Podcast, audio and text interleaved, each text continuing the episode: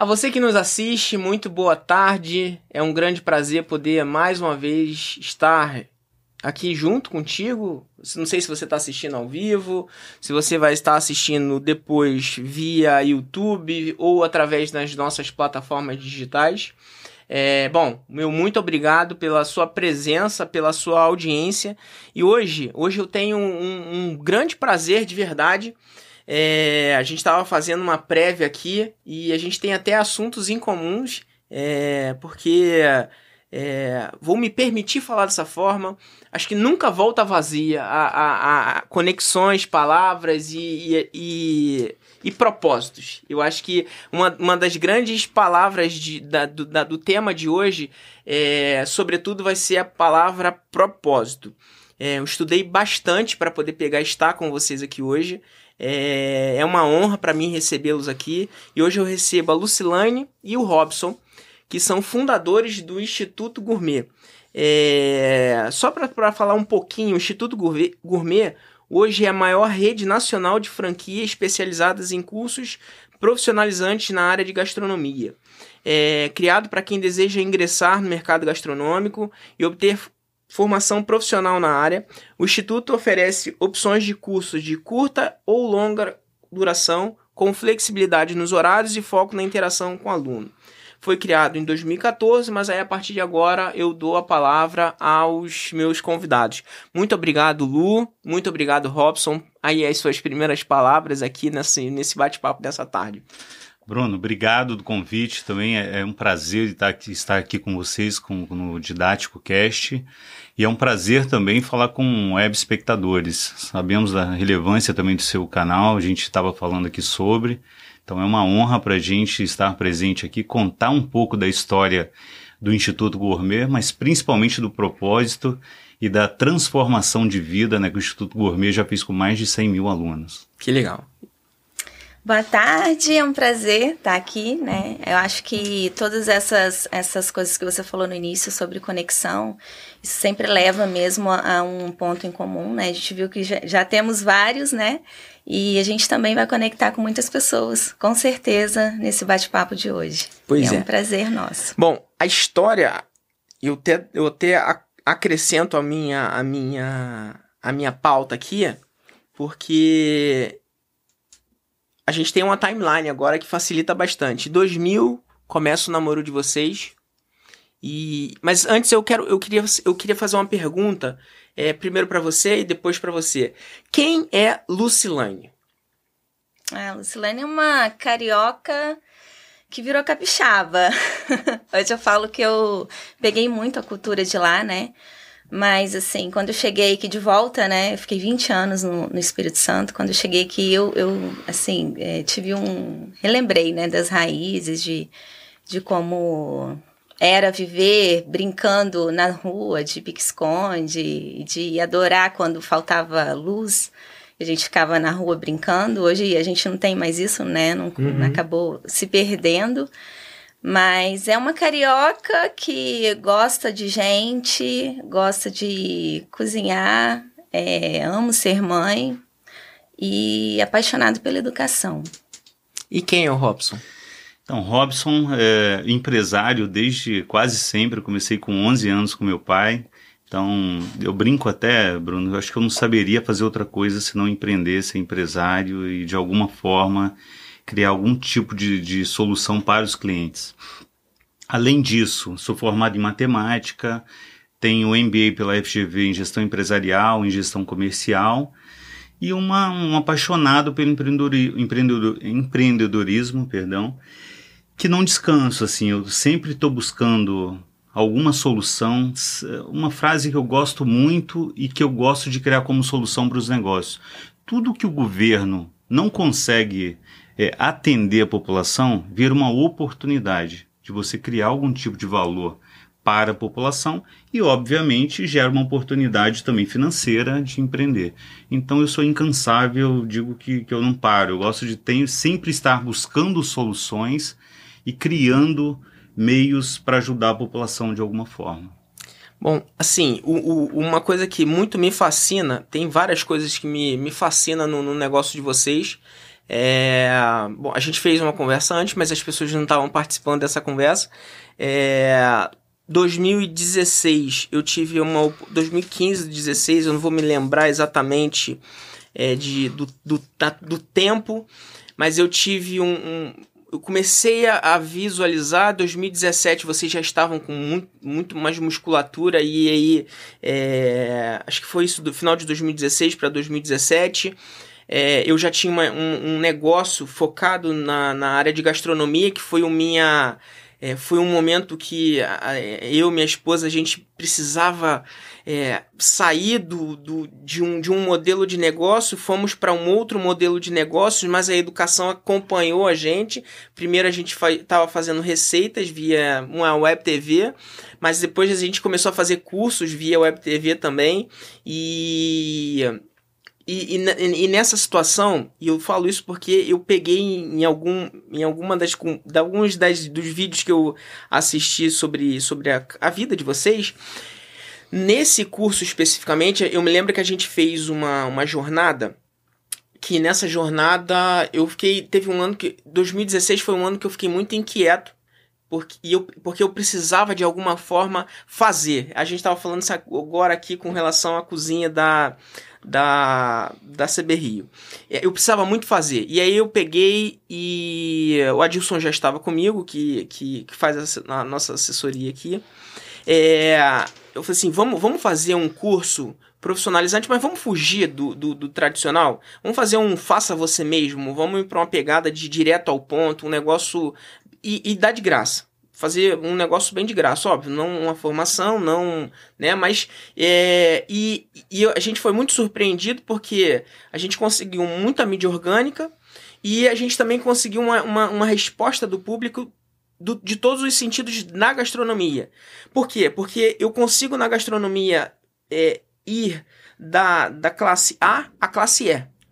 E a classe talvez a classe C, D e E, é, é difícil, eu não gosto muito de, de, classificar, mas a classe C, D e E, a gente teve uma aderência maior nos cursos de confeitaria, nos cursos de brigadeiro gourmet, nos cursos de como fazer seu, seu bolo de pote e tudo mais. Aí já nos cursos de, de, de. A gente fez uns cursos de cozinha fit, uns cursos de, de é, como fazer o, o, uns, uns pratos lá de japonês, enfim, fizemos um, uns drinks e algumas outras coisas, fizemos vários tipos de cursos e aí a gente atingia outras, outros tipos. No final das contas, a gente atingiu um mailing enorme de pessoas que a gente nunca acabou usando porque não era o propósito desse mailing, mas as pessoas chegavam.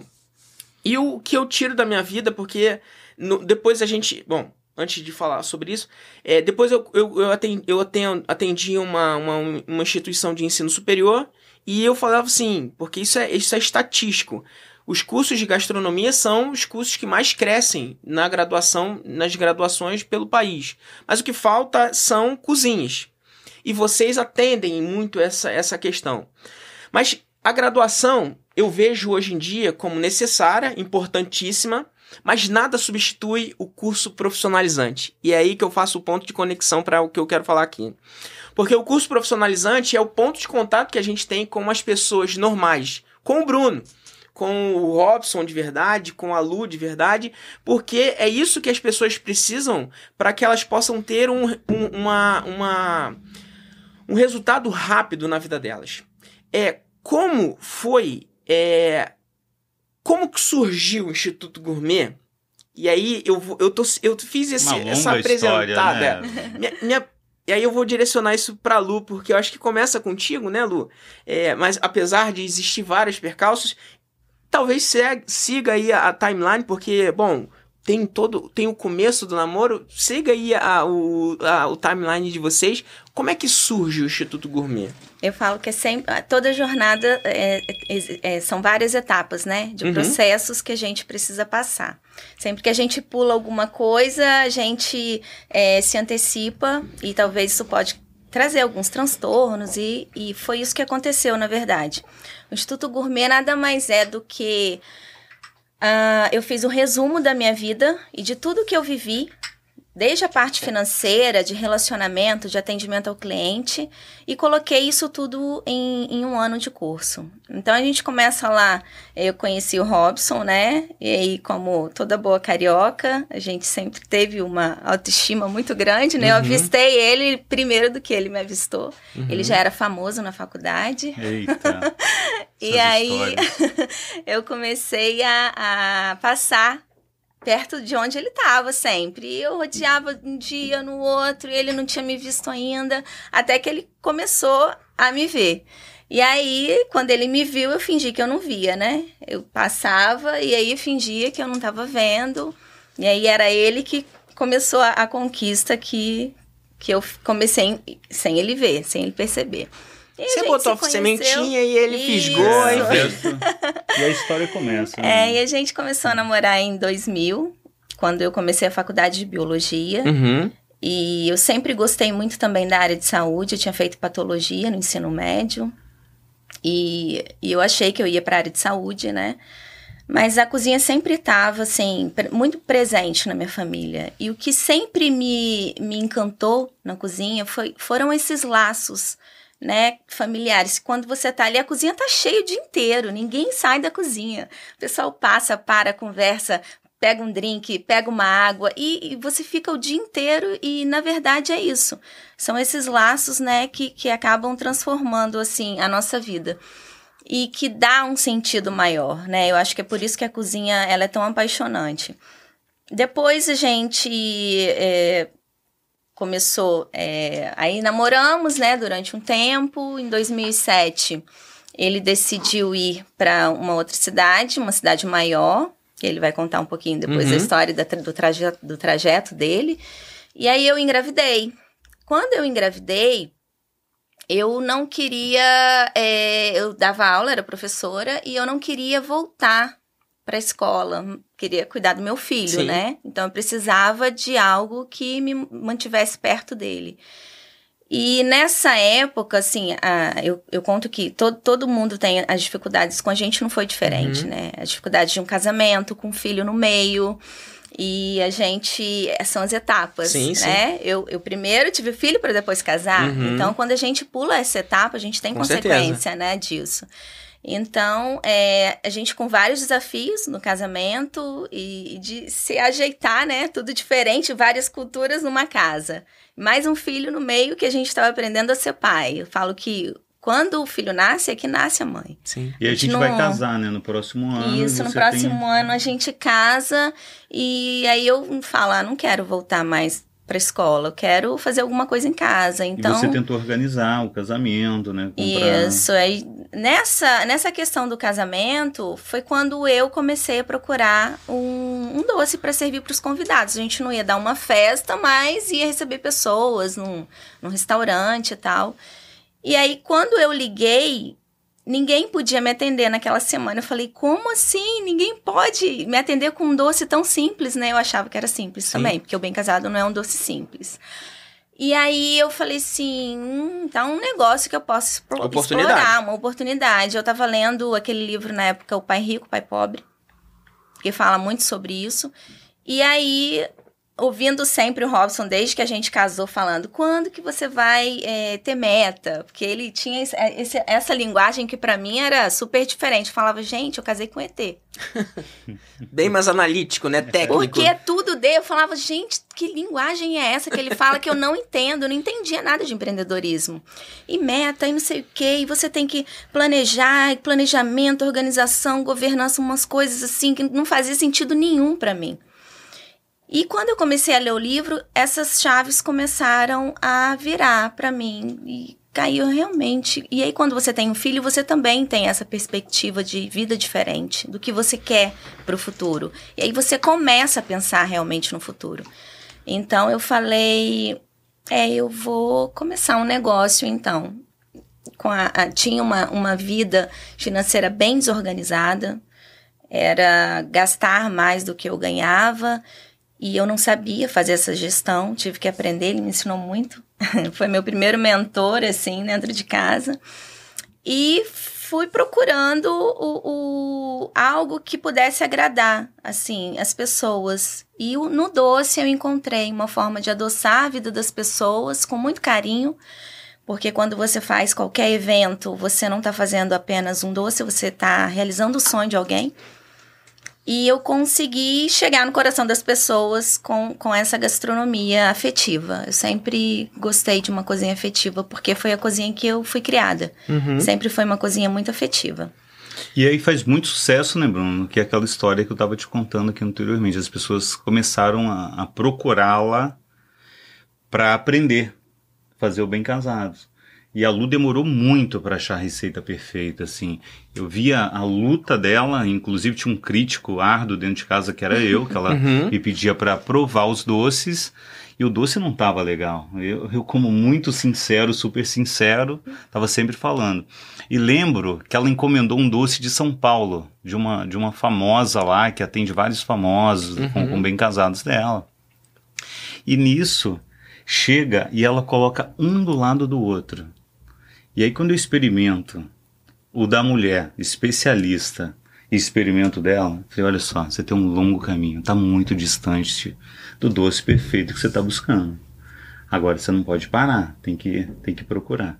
E aí, um belo dia, a gente estava num shopping em Vitória e ela tá lá folheando, folheando, e eu não dando dinheiro, né? Porque ela teve problemas financeiros. Sim, sim. Eu banquei durante um tempo, mas falei, pô, agora você, você vai trabalhar e vai dar conta do recado. E aí ela folheando lá, era 300, 400 reais um livro. Ela não compra o livro, mas ela decora toda a receita que ela achou que seria a receita perfeita. Não tinha celular ainda, né? Para fazer um print. É. é. E aí encontra essa receita perfeita e começa a fazer. E, e conseguiu aliar isso com, com a nova vida, né?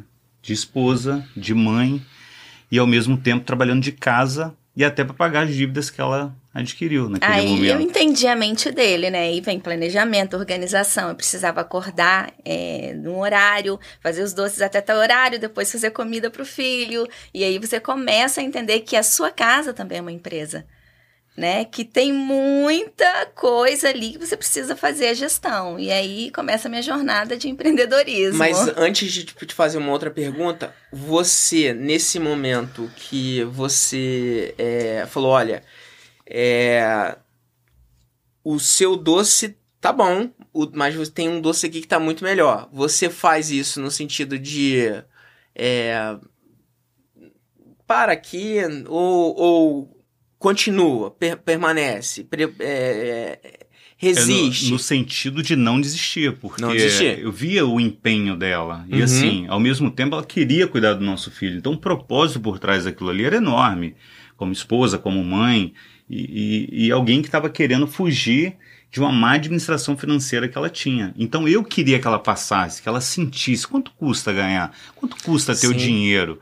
É fácil, não é? Será que é só pegar a grana ou passar o cartão e uhum. aí o uhum. marido paga? Não é bem assim. Exatamente. E eu tive muita dificuldade na vida, então sempre valorizei uh, o dinheiro e sempre o respeitei. A gente não pode fazer desaforo com dinheiro, com né? certeza. Né? Não é isso? Mas aí depois disso, bom, você você passa a ter essa essa essa mentalidade e aí você cria um problema para ele, porque você a sua casa passa a virar o, a cozinha. A cozinha, isso aí. E aí, como é que fica isso? E assim, é, Deixa durante... eu até interrompê-la, Bruna, porque enquanto ela estava fazendo Bem Casados, era suportável, porque era durante o dia, final de semana, nos horários ok. Só que aí entra aquela história. O doce faz tanto sucesso e tem tanta encomenda que as é, pessoas é, não queriam mais só comprar. Eles queriam aprender a fazer o doce.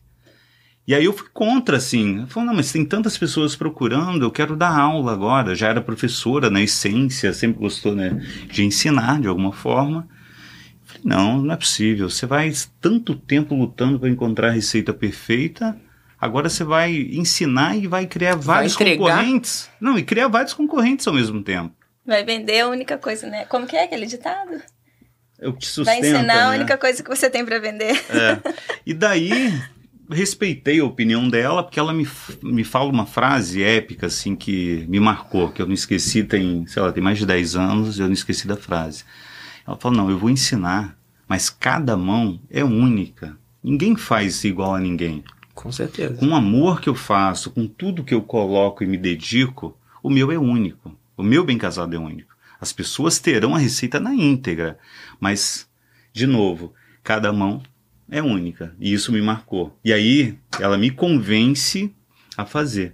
Só que aí, de uma solução, de um sucesso, apareceu um problema. Eu chegava, Bruno, em casa, tinha 10 mulheres lá, com baterias ligadas. E o homem chega cansado, amigo, você quer tirar o sapato, quer assistir um futebol, quer brincar com o filho e quer ter a sua privacidade. E quer ir pra uhum. caixa do nada. Que eu não tinha. Mas assim, a veia de empreendedor, ela não se calava. Porque, o que, que eu imaginei? Eu vou tirar, ou eu tiro esse barulho dentro de casa das batedeiras, ou eu vou ganhar o Brasil com esse negócio. E aí, o segundo negócio acaba acontecendo. A gente faz, inaugura a primeira lá na, na época de Copa do Mundo, inclusive, em 2014, foi um ano difícil no Brasil, né? Na reeleição da Dilma e uhum. tudo mais. É, o negócio a gente sofre um pouco no início, renova o time e no início de 2015 o negócio decola. A gente vai para a segunda unidade a partir daí, é, com um negócio mais encorpado. Eu começo as obras, mas de novo, eu estava num, num, num, estado, que é o Espírito Santo, São Capixaba, uhum. muito próspero, mas é um estado pequeno. E com a cabeça empreendedora, o que, que eu imaginei? Eu preciso estar, para crescer rapidamente e escalar, eu tenho que estar no Rio ou em São Paulo. O negócio tem que estar. Convenci a Lu também, que era a minha sócia, né, sempre foi, que a gente deveria buscar algo e buscar uma solução. E aí eu lembrei de um amigo chamado Glaucio, que é nosso sócio, o cara que eu conheci por é, consequência e destino né, da vida. O, a gente cruza os nossos caminhos em Paris, porque eu ganho o prêmio de melhor do Brasil e ele também ganha numa franquia chamada Instituto Embeleze, uhum. onde eu era franqueado, lá no Espírito Santo, e ele aqui no Rio. E aí a gente se conhece lá, fica muito amigo, muito próximo é um cara super comunicativo e virou amigo mesmo, uhum. como é até hoje. E com isso, é, ele, eu faço um convite para ele, ele vai até o Espírito Santo para conhecer o negócio. O negócio já estava bombando, a gente na segunda unidade e com potencial enorme. E não só algo que não tinha igual no Brasil, mas que era pouco explorado e que tinha um propósito por trás. Como ela transformou a vida dela na cozinha, né? E, e, aí tem uma história ainda que ela depois foi estudar gastronomia, que a gente está pulando. É, ela criou também com essa essência, sabe, com esse amor, com esse propósito de ajudar as pessoas a transformar a vida delas, mesmo que seja trabalhando de casa. Então, a partir daí, o Glaucio, ele vai até o Espírito Santo, final de 15, acredito que dezembro de 2015, e se apaixonou pelo negócio, assim, e, e aí falou, não, quero ir contigo, a gente vai, vamos com a Lu, vamos ser sócios e vamos levar para o Rio para funcionar longe de vocês. Vamos testar esse negócio lá no Rio, longe da, da criadora, dos fundadores, enfim. E aí ele me fala uma outra frase bem interessante. Ele falou, cara, se der errado, a gente vai montar lá em Caxias, no calçadão de Caxias. Aqui no Rio? No Rio de Janeiro, aqui em Duque de Caxias. Que é muito populoso, Sim. né? O calçadão é incrível. E exatamente a nossa classe, que é uma classe mais CD. E a gente monta uh, em 16, já era a terceira unidade, que a gente monta a primeira em Serra, no Espírito Santo, a segunda uhum. em Cariacica, no Espírito Santo, e a terceira aqui no Rio. E aí o negócio decola, voou. E uma coisa que eu sempre, como eu te falei, né, a gente precisa valorizar muito a história das pessoas e o dinheiro das pessoas, porque, principalmente do brasileiro, é um dinheiro muito suado, né? Você tem que conquistar, você tem que valorizar cada real, porque não é fácil ganhar dinheiro no Brasil. Uhum. A gente a gente vive momentos de crises, né, como vivemos recentemente, estamos vivendo ainda, e várias outras crises. O, uhum. o brasileiro está sempre se superando. Então, uma coisa que a gente alinhou, nós três como sócio, a gente não podia brincar com o dinheiro de ninguém.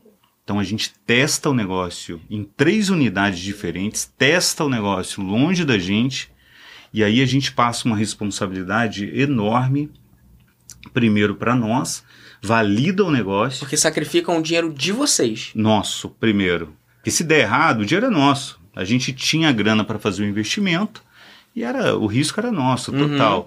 E aí, quando a gente valida esse negócio e vê que era altamente rentável, pagando royalties, fundo e todas as taxas mais que uma franquia proporciona, uhum. mas também por trás disso um grande know-how, a gente sente a confiança de franquear o negócio, que é a forma mais fácil que tem para escalar, fácil no, no sentido de, sim, de ganhar velocidade e estar em várias regiões do Brasil. E aí a gente vai padronizar, criar os manuais, vai, enfim, trazer algo robusto para que esse franqueado, é, que tem ali o dinheiro suado, contado, às vezes pega o dinheiro emprestado, vende o carro, a casa, para investir a vida dele, o sonho naquele negócio, também não fosse um fracasso. Tanto que até hoje a gente, mesmo com a crise, com a pandemia, a gente nunca fechou uma unidade. Então isso foi validado lá, em 2016.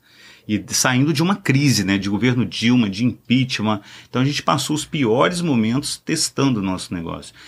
E aí, a gente inaugura em 17, já preparado para esse mercado é, do franchise, a gente inaugura a primeira aqui em Madureira, a segunda já no mesmo ano, em 2000 e e 17 ainda em Cachoeira do Pimirim, a terceira uhum. em Nova Iguaçu. E aí a gente vai ganhando é, corpo, escala, experiência, franqueado dando certo, comprando a segunda unidade, indicando para o amigo.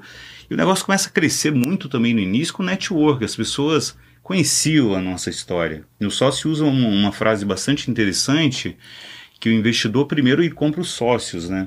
E depois ele compra o negócio. Então, se, se eu confio em você, uhum. é meio caminho andado, assim, de alguma forma. Isso ajudou bastante.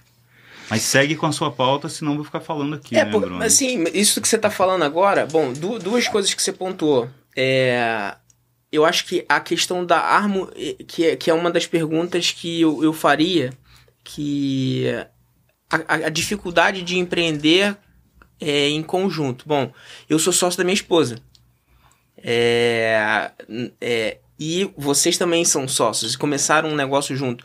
E a dificuldade que é para de você separar isso, né? Porque Bom, é, é, é, é, natural, eu acho que é até saudável que cada um pense de uma, de uma forma diferente. Você, eu sou, eu sou bem analítico, é bem, é, cadê o resultado, cadê o hum. processo? Então, assim, é, aqui dentro da empresa, é, eu tenho familiar trabalhando, mas assim, familiar é ali fora. É, aqui dentro, aqui dentro o familiar sofre inclusive mais do que se que se, eu acho que pediria inclusive para não ser da minha família porque é. teria mais seria mais flexível, seria mais flexível. É, mas eu acho que é saudável você ter isso, desde que se respeite os limites um do outro. Como vocês enxergam essa essa questão e como vocês trataram isso pelas diferenças? Eu vou deixar duas perguntas no ar e vocês veem como vocês respondem. Esse é um ponto. Você falou sobre outro, outra questão que é bem interessante quando é, a gente a gente minhas palavras, tá? Por favor, minhas palavras. A gente vive em uma sociedade muito de mimimi.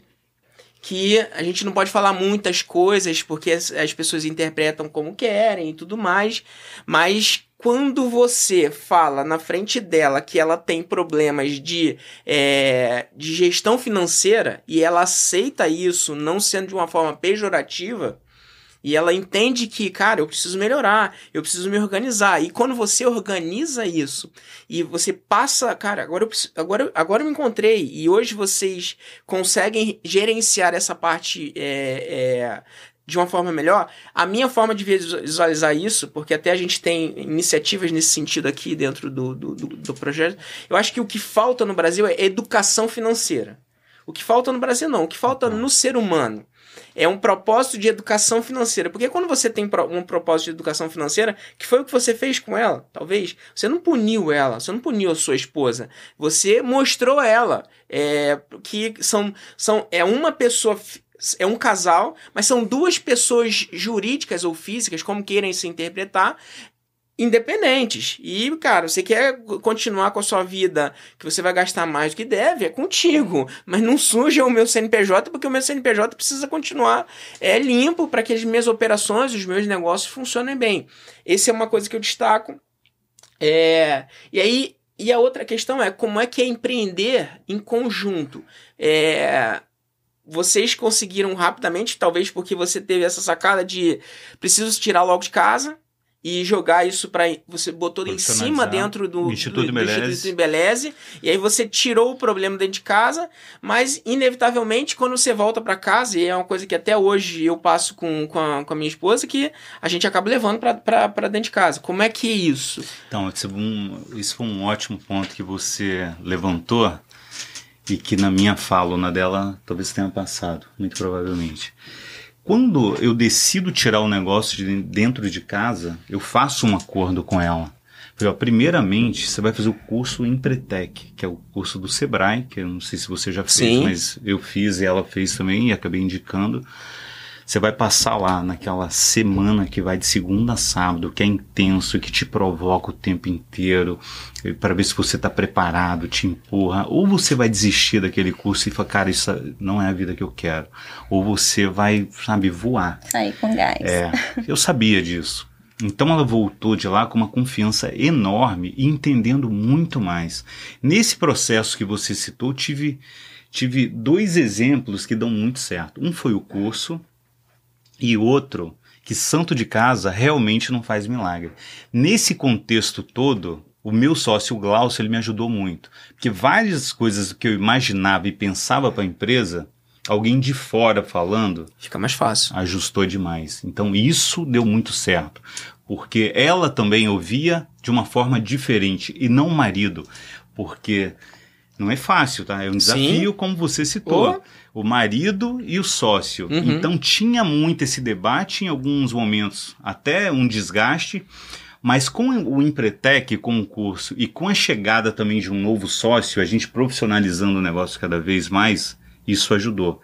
Então, isso é um ponto muito importante também para o sucesso do negócio. Eu acho que, assim, todo o processo de educação e de mudança, de transformação de verdade, ele precisa de que você se autoanalise. Você precisa entender que você precisa. E aí tem alguém do seu lado querendo te ajudar e você só consegue ver como vilão. Pô, o cara toda hora tá me criticando, falando que eu faço errado, não sei o quê. A princípio, soa que ele não tá querendo te ajudar. Que ele tá ali te criticando, te massacrando, né? E de uma forma, para muitas mulheres, até humilhando, né? Uhum. E a gente precisa ter um olhar diferente, né? Pô, tá falando tanto disso aqui, será que realmente eu preciso de ajuda nisso? E aí vem essa parte de, de análise, de autoanálise. Quando a gente consegue ter essa autoanálise e falar, não, realmente eu preciso, eu preciso melhorar nisso, aí começa todo o processo de transformação. Que aí é você aceitar o curso que ele falou para eu fazer, que é você ver que realmente as coisas são é, e podem ser feitas de outro ponto, sob outro ponto de vista, né? Que a gente tem muito essa, essa, essa coisa da briga do homem e da mulher, né? Por poder e tal. Quando eu comecei a história toda, eu queria ganhar igual ou mais que ele. Foi uma questão de realmente pessoal, honra, né? né? Isso aí, eu vou entrar na arena, vou lá e dar o meu sangue e ele vai ver que eu sou capaz. Vai aprender. É. Exatamente. Só que quando você chega lá em cima e, e eu cheguei rápido. para mim foi, eu falei, ah, é só isso? Né? Porque quando eu cheguei, eu falei assim, caramba, tô ganhando igual, e aí? Na verdade, você percebe que existem outras coisas que são muito mais importantes. Que são seus valores de família, o que você tem em casa, que é o seu filho, o tempo que você vai ter, a, a construção de casamento, que foi o que a gente fez. Então, isso faz toda a diferença e, na verdade, você vê o que é mais importante, né? É, hoje, gente, é, funciona muito como uma parceria de entender. Inclusive, eu tive que fazer muito mais cursos para entender o Robson, porque ele sempre, para mim, foi um desafio muito grande. Eu acho que eu para ele também. eu falo que a gente não, é, um a gente não, nunca desistiu um do outro, porque um sempre foi um desafio para o outro. E porque a gente conseguiu fazer com que essa comunicação fluísse de alguma forma, né? E eu passei a amar desenvolver pessoas e, e treinar pessoas por causa dele. Porque eu comecei a estudar temperamento, análise comportamental, tudo para entender a comunicação. E a gente faz isso até hoje. É um processo que não acaba nunca. E, e, que você tem que estar disposto. A primeira coisa é você querer, realmente. E aí você consegue alcançar essa mudança, essa transformação. Bom, quando é 2016, o Glaucio entra. E o Glaucio, é, o Glaucio era professor de informática, é, anteriormente. Inclusive tinha... foi a primeira, o primeiro negócio do Glaucio foi a Microlins, que inclusive também o fundador, né, ali que começa a história do, do, do Semenzato, uhum. que é nosso sócio hoje, que a gente deve entrar nessa, nessa pauta. Sim, sim. Ele é franqueado do Semenzato na Microlins, então sim. ele entrou antes ainda do Instituto Embeleze. Então, a partir desse momento, a informática trouxe uma base para ele. Uhum. Ele, como professor, ele enxergou oportunidades mais estrutural, é, mais, de, né? de entender que o mercado era bom como professor. Uhum. E aí uhum. buscou empreender também. Certo. Então, então o Glaucio, ele, ele, ele, bom, ele vem com essa, já, já com essa com essa mentalidade de franquear, de expandir, né, alinhado com, com o seu pensamento de, de, de organizar. De, de, nesse momento, a empresa já está organizada, ela já tem uma musculatura bem maior, o propósito, que não pode se deixar, que é, o, é, o, é a essência é da empresa, é. Você sofistica o negócio e, vamos lá, o dinheiro é consequência. É, como é que vocês enxergam nesse momento é, que aquele momento ali é o momento de crescer, de expandir a marca e de levar. Porque assim, eu, eu, eu vejo muita. A gente já conversou com várias pessoas aqui com relação à questão de franquia. É, franquia, de vocês não tem nada a ver com isso, mas franquia, marketing multinível e tudo mais. Qualquer modelo todos os modelos que você expande rápido a sua marca ou você leva a sua marca para outros patamares. A minha sempre preocupação foi é, como você leva a qualidade, a qualidade e a essência do seu negócio para outros lugares, porque acaba que é, a forma como você vai fazer o seu bem casado vai ser com outra pessoa, né? É, e aí como, como você gerencia isso em outros lugares? Como que vocês descobrem que, bom, tá na hora de ganhar o Brasil e, e a gente está preparado para ganhar o Brasil escalando a mesma qualidade. Então, essa visão a gente tem a partir de 2015, quando o negócio de fato decola na certo. primeira unidade.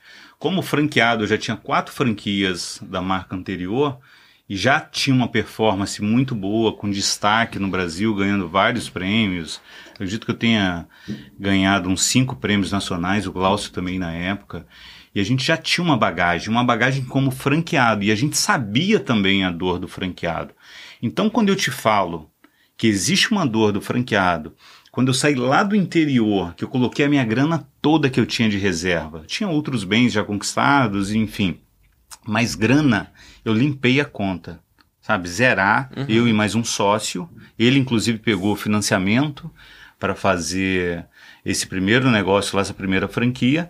E aí a gente entende o outro lado, sabe? Não é o lado do PowerPoint, o lado do papel, o lado do plano de negócio, não. É de quem realmente foi lá, coloca a mão na massa, entende como fazer e sabe quanto custa cada real para montar uma franquia. Uhum. E a partir de 2015, com o sucesso da primeira, a gente monta a segunda, daí vem a terceira no Rio que eu te contei, e a confiança vem quando a gente faz um investimento de mais de um milhão de reais nosso sem colocar dinheiro de ninguém, nem de governo na época.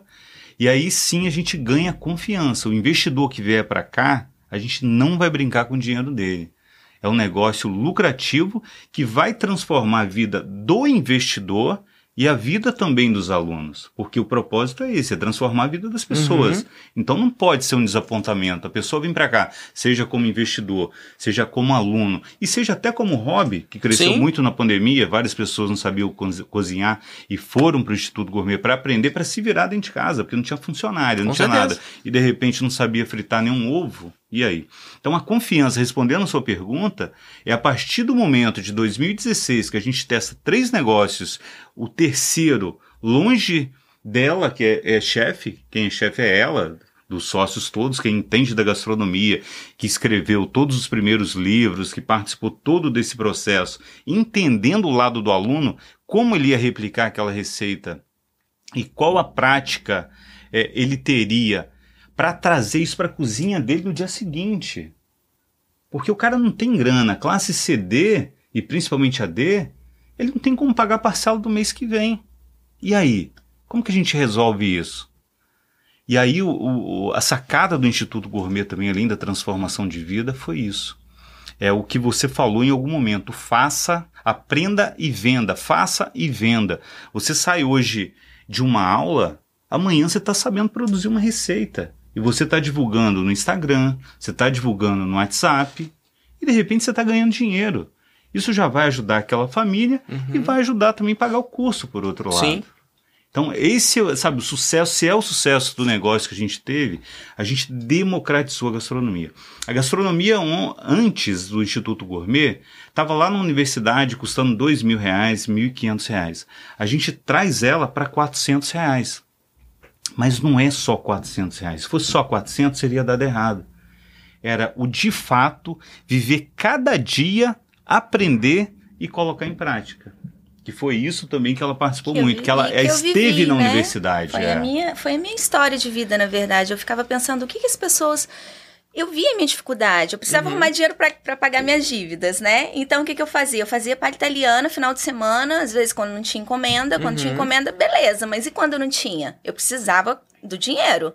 precisava honrar os meus compromissos e com ele também. Eu fiquei um ano sem comprar nada. Nada, nada, nada. Eu só fazia e pagava, fazia e pagava. Demorei um ano para pagar a dívida.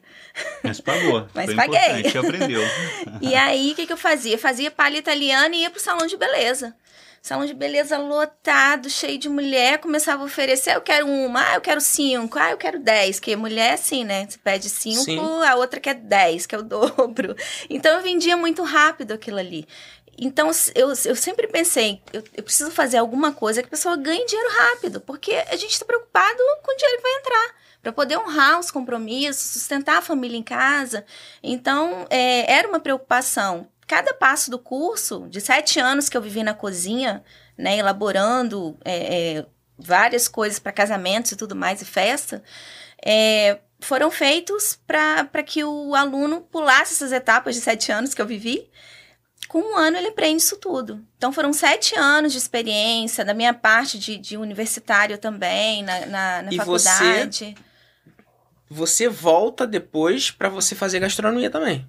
Eu fiz antes. Eu ah. tranquei a faculdade para inaugurar, que ele falou, não, você precisa trancar Ela a faculdade. começou em 2012, uhum. tranca, 13, é. É, tranca para inaugurar e retorna depois para finalizar o curso, é. quando a partir do momento que eu assumi mais o negócio também. É, a gente 16. trouxe um time mais experiente, que desse mais conta do recado e que desse um pouco mais de folga para ela terminar a faculdade. Então, e aí basicamente. Foi um, desafio voltar, é... né? Porque eu também não queria mais voltar para a faculdade, eu tinha que terminar. É. E que era importante para o negócio, é... fechar esse Então, para o negócio, porque assim, você é a cara do negócio, né? Então eu acho que não tem jeito, é, as pessoas ainda precisam. Bom, minha opinião de novo também, eu vou perguntar a opinião de vocês. É, o modelo de educação hoje que a gente tem no Brasil, é, ele é um modelo repetitivo, é um modelo que as faculdades, do ensino fundamental ao ensino superior, é, tenho vários amigos que talvez estejam aqui até assistindo, reitores, se tiverem, me perdoem, sabem a minha opinião, é, mas é o mesmo, é o mesmo. O que mudou é que antes era um quadro verde e agora é um PowerPoint que está sendo exibido. Ponto. Concordam? É, nada mudou. E por isso que eu acho que o profissionalizante é o caminho. Porque o profissionalizante tem o um poder que a gente está acabando de falar aqui. Ele te entrega rápido. Isso aí. Ele, quem tem fome tem sede, né? E tem, tem velocidade, tem necessidade de fazer rapidamente os resultados. É, o, o, o modelo profissionalizante. Existe alguma iniciativa ou um, algum projeto de talvez encaixar um modelo de profissionalizante, ou como vocês veriam isso, é, de encaixar um modelo profissionalizante como o de vocês, talvez lá, lá no ensino fundamental, no ensino técnico, que na minha época era ensino técnico. Eu, fi, eu fiz, na época, tinha contabilidade, o profissionalizante, e, e de, de, imaginar um, um profissionalizante ainda é, para quem tá saindo do. É, eu, sou, eu sou velho demais, né? Ginásio, né? Não é mais ginásio. Você sai do ginásio, vai para ensino médio, e aquele ensino médio já tem um profissionalizante que vai ter uma contabilidade, vai ter uma gastronomia, e, e vai, vai te dar uma base é, encorpada para isso. Não seria essa talvez uma, uma solução para que a gente pudesse distribuir melhor é, as profissões no Brasil?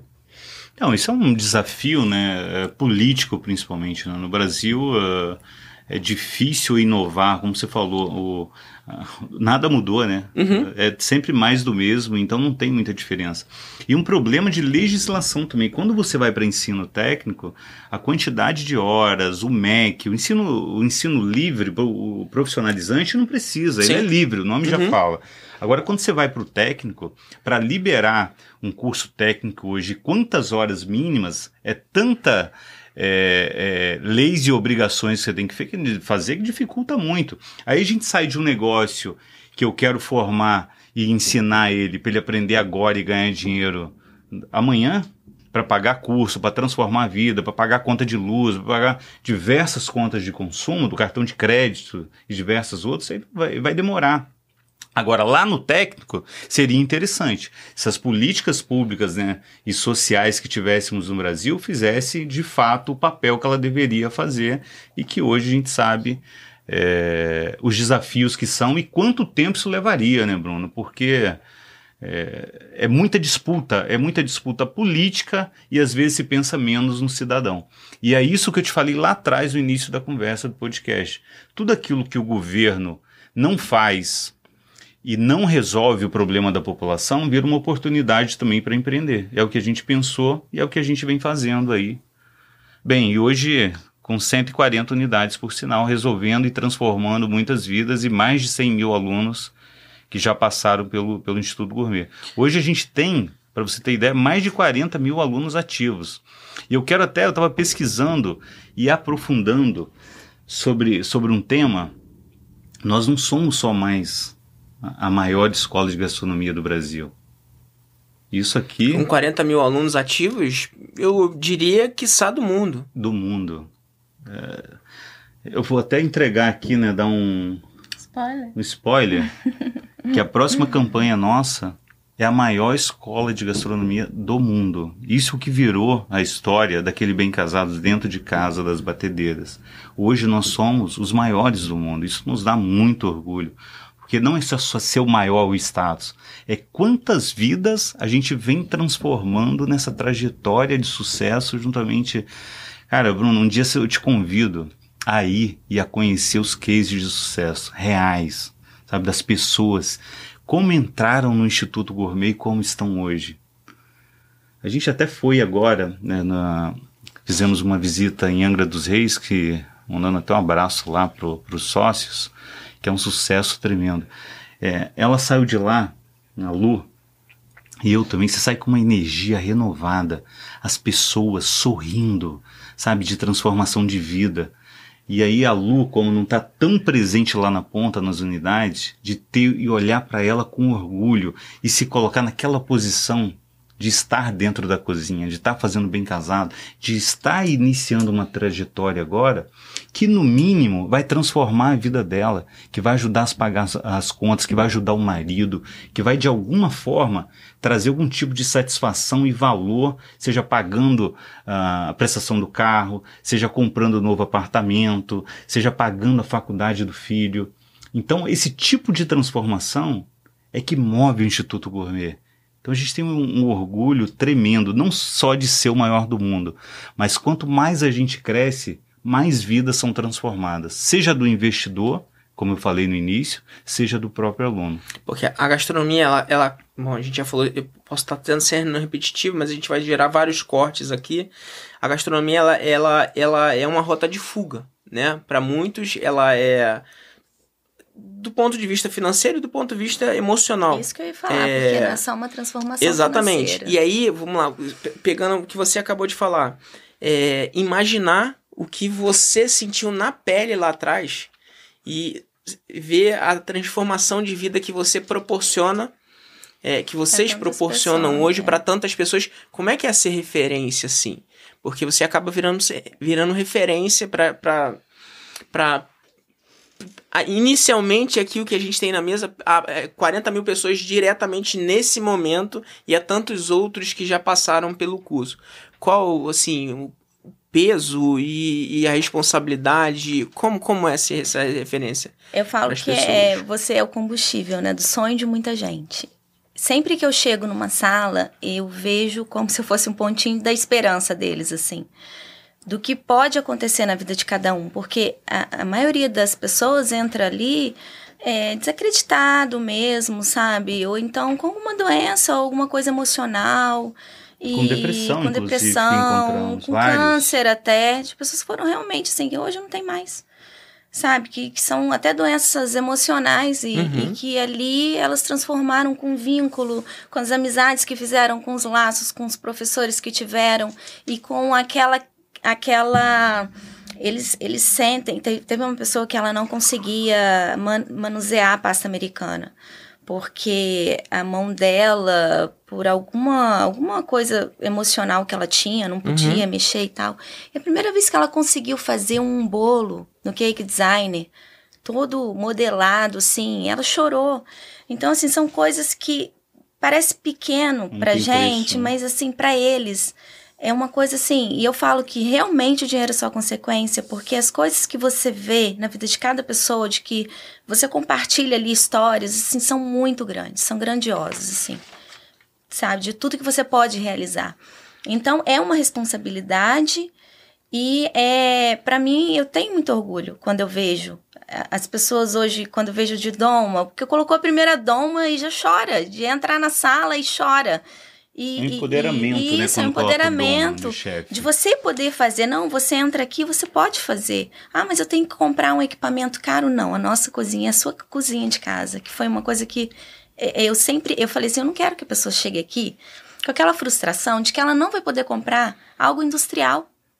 Então vai ser a batedeira que ela tem em casa, a geladeira que ela tem em casa, o fogão dela. Vai ser tudo que ela tem em casa. Porque é, é sempre. Eu não tinha essa condição, não tinha condição de comprar o livro, quanto mais um equipamento. Então, é- é- ela precisava ter essa esperança. Então, é isso que eu vejo hoje, né? Essa esperança, quando eles me olham, que o olhinho brilha, de alguém que chegou lá e que eles podem também é, fazer esse mesmo, essa mesma trajetória, esse mesmo caminho. É, como é que vocês enxergam a competição? É, a competição com cursos online? Então, se essa é existe. uma- Se é que existe, né? É um ótimo ponto, uma excelente pergunta. É, na pandemia, o que, que a gente teve que se transformar rapidamente? né? As pessoas não podiam sair de casa e o único meio de comunicação era digital. Vocês tiveram que fechar. Fechamos 100% Uhum. das escolas, não tinha como fazer. Não vamos sair de casa. E, e aí a gente rapidamente a gente cria o Conexão Gourmet, que eram as aulas transmitidas online ou aulas gravadas. Mas a adesão foi baixa. O que, que nós acreditamos hoje, Bruno? No ensino híbrido, é o que o Instituto Gourmet vem construindo. Aquela parte que você tem que colocar a mão na massa, você tem que estar presente em sala de aula. A parte teórica você consegue fazer no seu tempo e você consegue fazer online. Tem muita coisa hoje de YouTube, a gente não é mais do mesmo, como você citou. Então esse mão na massa, as pessoas se ligavam, quando a gente volta, eu não aguento mais ficar dentro de casa. Óbvio, com todos os cuidados e, e recomendações que a gente passava, e vacinação e tudo mais o que houve, é, chegou um momento que era um alívio voltar para a sala de aula. E não é só isso, não é só cozinhar, e não é só aprender receita, isso é parte. Mas e o networking, sabe? O bate-papo, a terapia que ela citou das pessoas para um momento difícil, talvez o momento, muito provavelmente, o momento mais difícil de nossas vidas, né? De todos nós pela nossa idade, não, não enfrentamos nenhuma guerra, algo do tipo maior, que eu também não posso falar porque eu Uhum. não vivi, mas muito provavelmente foi o momento mais difícil, quando eles se deram conta para voltar e, e se falava em 15 dias, depois em 30, depois em 3 meses, que a gente achava algo surreal, e, Uhum. e agora, depois de quase dois anos que a gente está saindo de vez em quando pipoca uma notícia ou outra que a gente vai ter que conviver, acredito. É, mas respondendo a sua pergunta, esse mão na massa, essa convivência, isso vai ser insubstituível. É, da receita dar certo, a receita dar errado, o colega ajudar o outro, tá junto, tá presente, o instrutor na hora. Isso o digital online não vai conseguir, sabe? O networking, o afastamento das pessoas, já chega a pandemia. Então a gente acredita no ensino híbrido, sabe? Ter um percentual de ensino teórico no digital e com algumas aulas bases, ok, gravadas, mas esse ensino mão na massa, a gente ainda não abre mão dele e acreditamos que no curto prazo isso também não venha a mudar. O, acontece dos alunos virarem instrutores? Sim. Inclusive, vários alunos, ela pode falar até um pouco mais, mas é algo que a gente valoriza demais. É, tem gente que tem é, um dom, uma técnica enorme, e aí tem que aliar isso com a didática, com a comunicação, a gente está sempre com o radar ligado. E, e, quando a gente fala de história de transformação de vidas, eles são. Hoje nós temos mais de 800 instrutores. Eu vou te dizer aqui que aproximadamente um terço, pelo menos, foi formado internamente. Ele se formou, mostrou capacidade, talento, passou pelas provas e pelo treinamento, foi aprovado. E hoje, como a vida dele foi transformada, ele também está auxiliando lá novas pessoas serem transformadas. Até aí eu acho que é sobretudo até para que as pessoas possam, assim, com, com toda essa energia que vocês é, imprimem dentro do negócio, é, o, o, o, profissional que é aluno e vira um professor é um profissional que ele acaba sendo um profissional até mais apaixonado, né? Porque ele viveu, né, o, o, DNA do Instituto Gourmet. É diferente, assim, é, é uma paixão enorme. É, bom, a pandemia ela foi um bom momento pro, pro você enxerga como ela tendo sido um, tendo sido um bom momento para o negócio? Bom momento não dá para falar, nós Sim, é. crescemos. É. Pois é, tô falando assim, tô sendo muito Mas ela, é, ela nos empurrou. Técnico. Sabe? Ela nos forçou a sermos melhores, a tirar aquele projeto da gaveta que estava parado, como uhum. era o uhum. Conexão Gourmet, como era o app do, como veio o app do aluno e várias outras inovações, como Universidade Gourmet. Nós queremos uma universidade para treinamento, tanto do franqueado, do time dele. Então, esse suporte. Uma universidade corporativa. É, uhum. total. Ele entra hoje e vai tem todo o treinamento passo a passo de atendimento, de processos e tudo mais. Então ela acabou empurrando a gente. Agora, a gente vinha crescendo três vezes ao ano, multiplicando por três o faturamento. Uhum. Quando a gente tem a transição de 19 para 20, a gente cresce 40%. De 21 para é, 22 a gente cresce mais 50% e tá a previsão nossa de novo é crescer 50% nesse ano. E batendo recorde de faturamento mês após mês. Acabamos de bater o recorde de faturamento ontem, 31 de maio de 2022. Então, maio, mais uma vez, superamos e ainda temos um longo caminho. Esse é só o começo. A gente ainda tem um, um, um caminho longo ainda para percorrer. Bom, vocês, assim, com de uma forma, de um, um, muito, um curto, um espaço muito curto de tempo, experimentaram também é, serem incorporados por um grande grupo, que é o grupo SMTZ, S, né? SMZTO. É, do, do, do lá, né? É... Sim, eu, eu, eu, eu, passei por. Eu passei, mas não por ser incorporado, eu vendi, né? Eu, eu, eu passei por um processo de venda de, de, de, de empresa. Como, como é essa questão de, de saber a hora de ser incorporado? De falar assim, agora, bom, é, Bom, eu, eu, eu acompanho o, o, o, o Semizato, né? É o, o Shark Tank, e, bom, é dispensa, literalmente né? Um. Liter, literalmente, é, estar com pessoas com essa, com essa potencialidade é, é muito grande, mas assim por nós termos um amor muito grande para o negócio, isso foi até uma opção minha quando na minha, na minha situação eu tive a, op a opção de continuar como executivo na, na empresa é, para que eu, que, eu, que, eu, que, eu, que eu vendi. Mas eu assim, eu não vou, não vou conseguir porque o poder de decisão vai diminuir. É, eu acho que você, ele, ele não, você, ele não é, é 100% mas que, que eu, eu não sei como é que funciona e também não, não vem ao caso aqui, a não sei que vocês se sentam à vontade é, de, de percentualização, mas lá a, a, a, na, minha, na minha época, quando eu passei, eu tinha um curso e foi incorporado por uma grande empresa de educação no Brasil. É, foi, foi, foi feita uma aquisição por um grande grupo de, de, de educação do Brasil. É, o, o processo ali era para é, é, a maior parte da empresa. E aí eu falei assim, bom, eu tenho o meu modelo de, de, de, de, geren de gerenciamento, de levar a empresa, por mais que eu saiba, tenha certeza que vai melhorar muitos processos, vai trazer toda uma, uma equipe fabulosa, eu perco o controle. É, e eu sou muito centralizador, assim, bom, se eu, eu perder o controle, hum, não tá bom, não, então fica com tudo pra você e eu, eu ajudo enquanto é bom e leva pra você e fica pra você. Como, como funcionou isso, esse, em tão curto espaço de tempo que eu fico imaginando. Vamos lá, 2000, começou efetivamente em 2011, certo? Dentro de casa fazendo Dentro de doces, bem casados. Isso. Então, você pensa que em sete anos, que foi 2018 que começa um namoro, certo? Com, com, Começamos com... o namoro em 2000. Não, namoro, não, namoro, Não, namoro com o é semiexato. Ah, semi-exato. com o semiexato, É. tá. Então, são sete anos. Cara, sete anos. Você pegar aí. Não, namoro com semiexato, ele começa, 19? não, em dois, final de 18. Final de 18. Final de 18. Mas respondendo a sua pergunta, eu gostaria de voltar Vontade. um time. Não tem timeline aqui. É. Na vida, uma coisa que eu aprendi e que eu passo para as pessoas que deu muito certo. Primeiro você tem que escolher com quem que você anda. Uhum. Eu sempre andei, gostei de andar com pessoas competentes, honestas e que me levasse para um nível para subir na vida de alguma forma, sabe? Servir de exemplo. Esse Uhum. cara tem essa trajetória, ele faz isso, qual é o comportamento dele? Ele é ético, não é ético? Ele é competente? Por que, que ele é? Qual o comportamento? Resumindo, qual o comportamento dele para ser bem sucedido? Isso desde novo os meus pais me ensinaram a andar com gente boa, né? Uhum. Filho, anda com gente boa, filho de gente boa e tal, tal. Isso está enraizado lá no interior.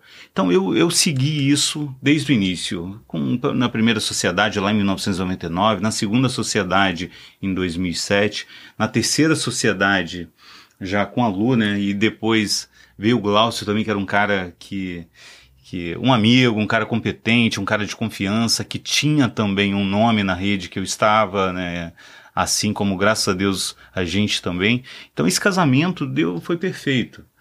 E voltando de novo um pouco mais, eu sempre que, quis crescer. Então eu fui aliando gente competente com oportunidade de mercado e tudo mais. Em 2010, eu mando um Twitter para o Zé Carlos Semenzato, avisando ele, cara, era a primeira campanha nacional do Instituto Embeleze.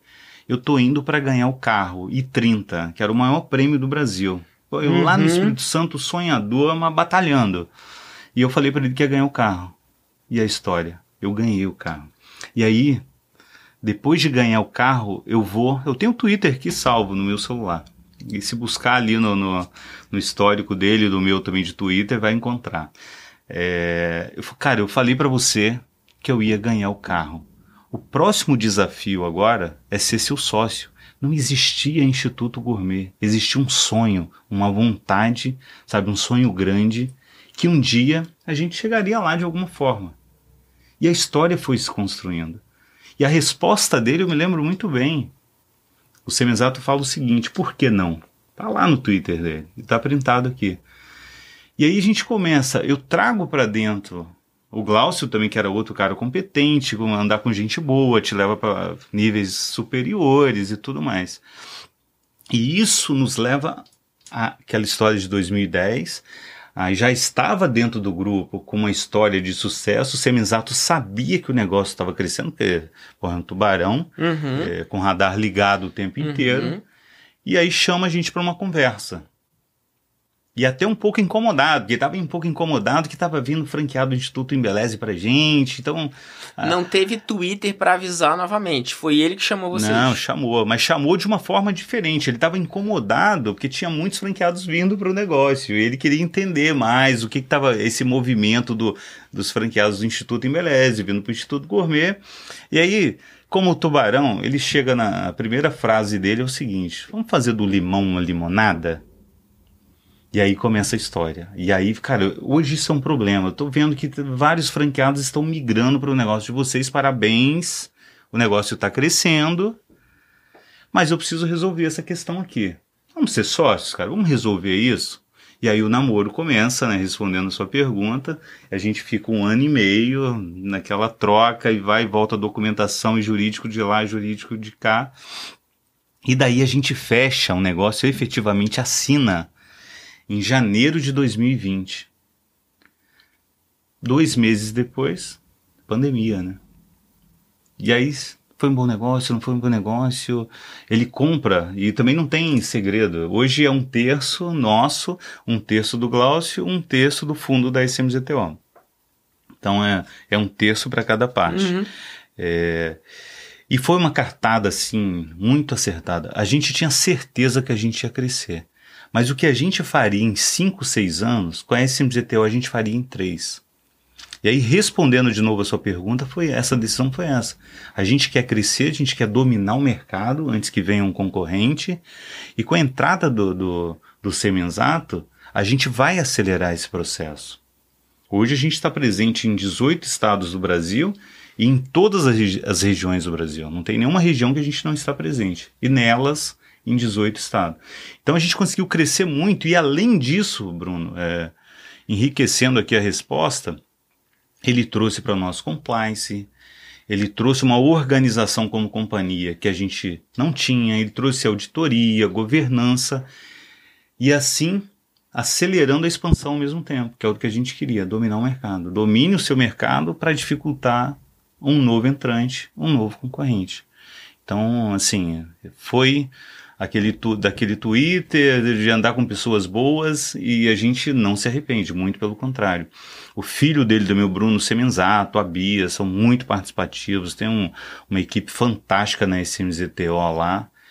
E, e, e, muito daquilo que a gente acredita, daquela essência de não brincar com o dinheiro das pessoas, eles ainda fortaleceram ainda mais.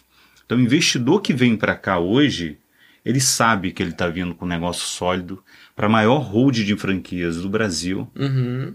e com carimbo de nunca ter fechado é, uma unidade e acabamos de ter a chancela da BF. Pelo terceiro ano consecutivo, nós ganhamos o selo de excelência da BF. O que, que é isso? É você ser pontuado pelos franqueados como um negócio que de fato está te entregando para ele, investidor, com aquilo que foi prometido. Porque tem muitas empresas sérias no mercado, mas também a gente vê muitas empresas falando muita mentira.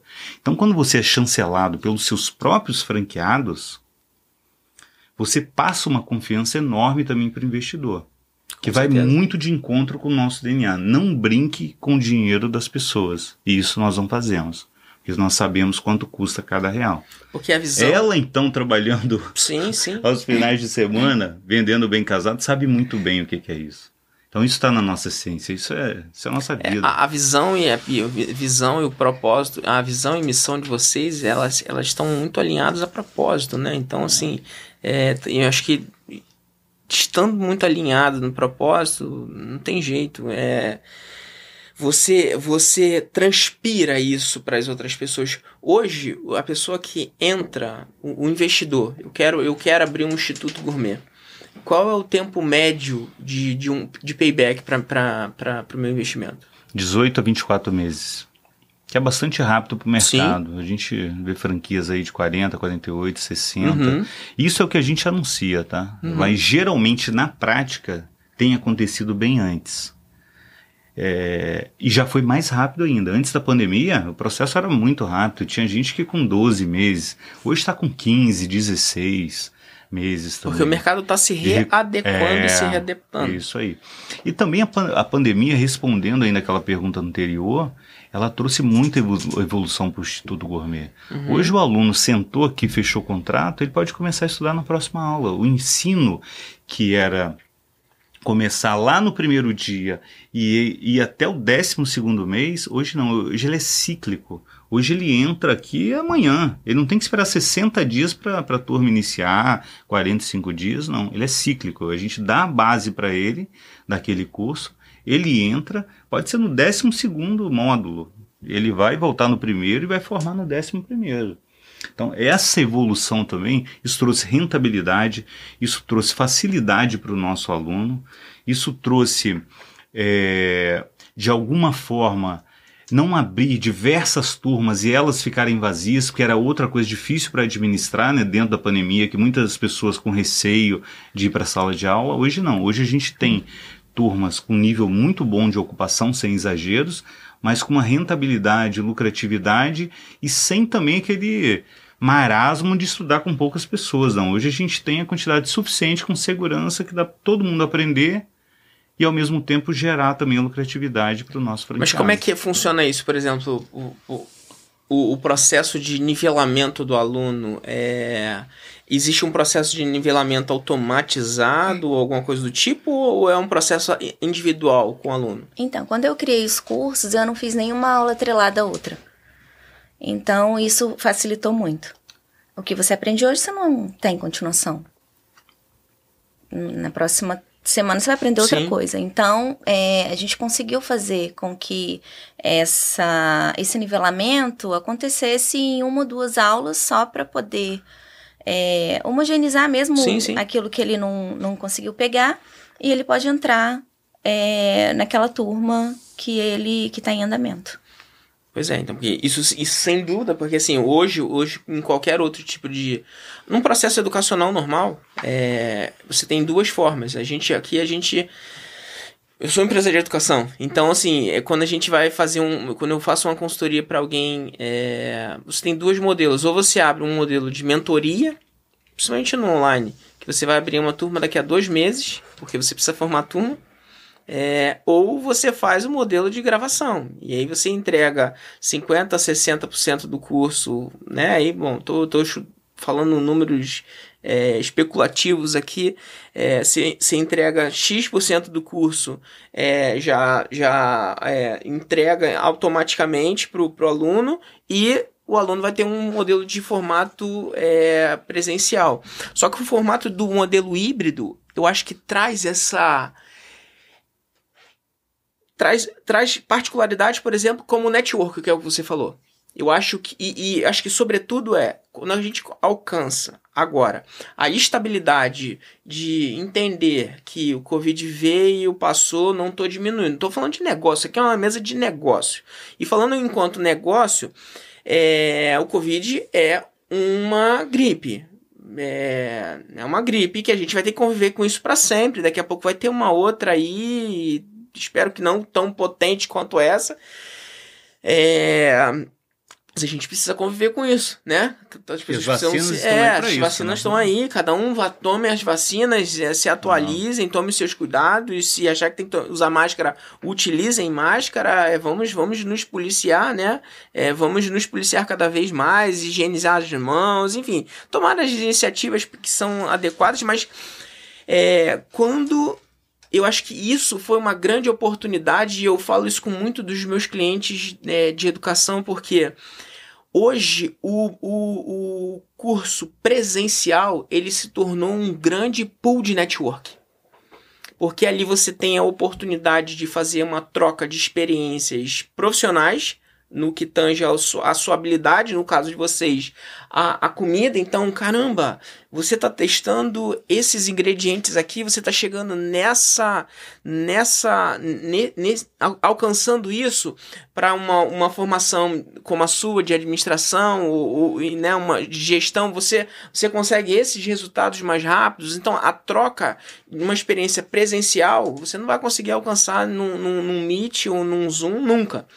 Então, essa sofisticação do, do, do, do, do, do híbrido, trazendo essa. essa e, e materializando a cozinha, não tornando ela é, algo inalcançável como vocês se propõem, porque eu também eu passei pela experiência de, de, de, de, tentar montar uma cozinha e uma grande dificuldade que a gente tinha na época, principalmente porque o meu era muito mais cenográfico do que, do que qualquer coisa.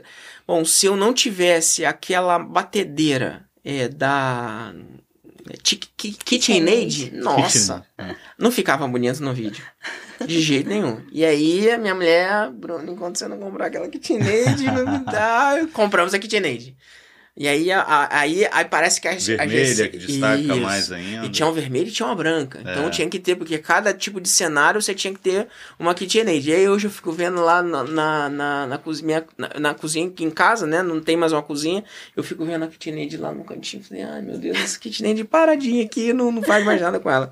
Mas. Mas, cara, você levantou um ponto excelente do nosso negócio. Que aí na formatação, o que, que ela pensou? A Lucilene. E isso foi o pulo do gato também no negócio. Ela pensou em replicar a cozinha do aluno dentro do Instituto Gourmet. Porque não dá para o aluno comprar uma KitchenAid. Então, até o fogão, nosso, você acredita que nós não temos chamas? É indução? É indução. É indução. 100% da escola por indução. E tudo assim, a batedeira é uma batedeira é, popular. É, é tudo que ela tem e vai encontrar na casa dela. Então não tem nada sofisticado, é classe CD, é para transformar a vida dela. Não dá para sair dali e não conseguir comprar e se frustrar. Não. Ela isso assim foi um negócio que deu muito certo.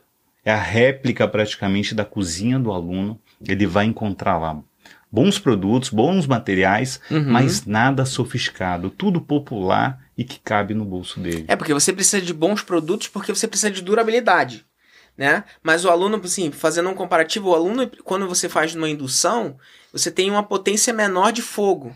É, um aluno em casa, quando ele tiver uma chama, ele vai ter uma potência maior de fogo. Ele consegue adequar a esse tipo de coisa. É, é, é muito inteligente a, a o, o, formato.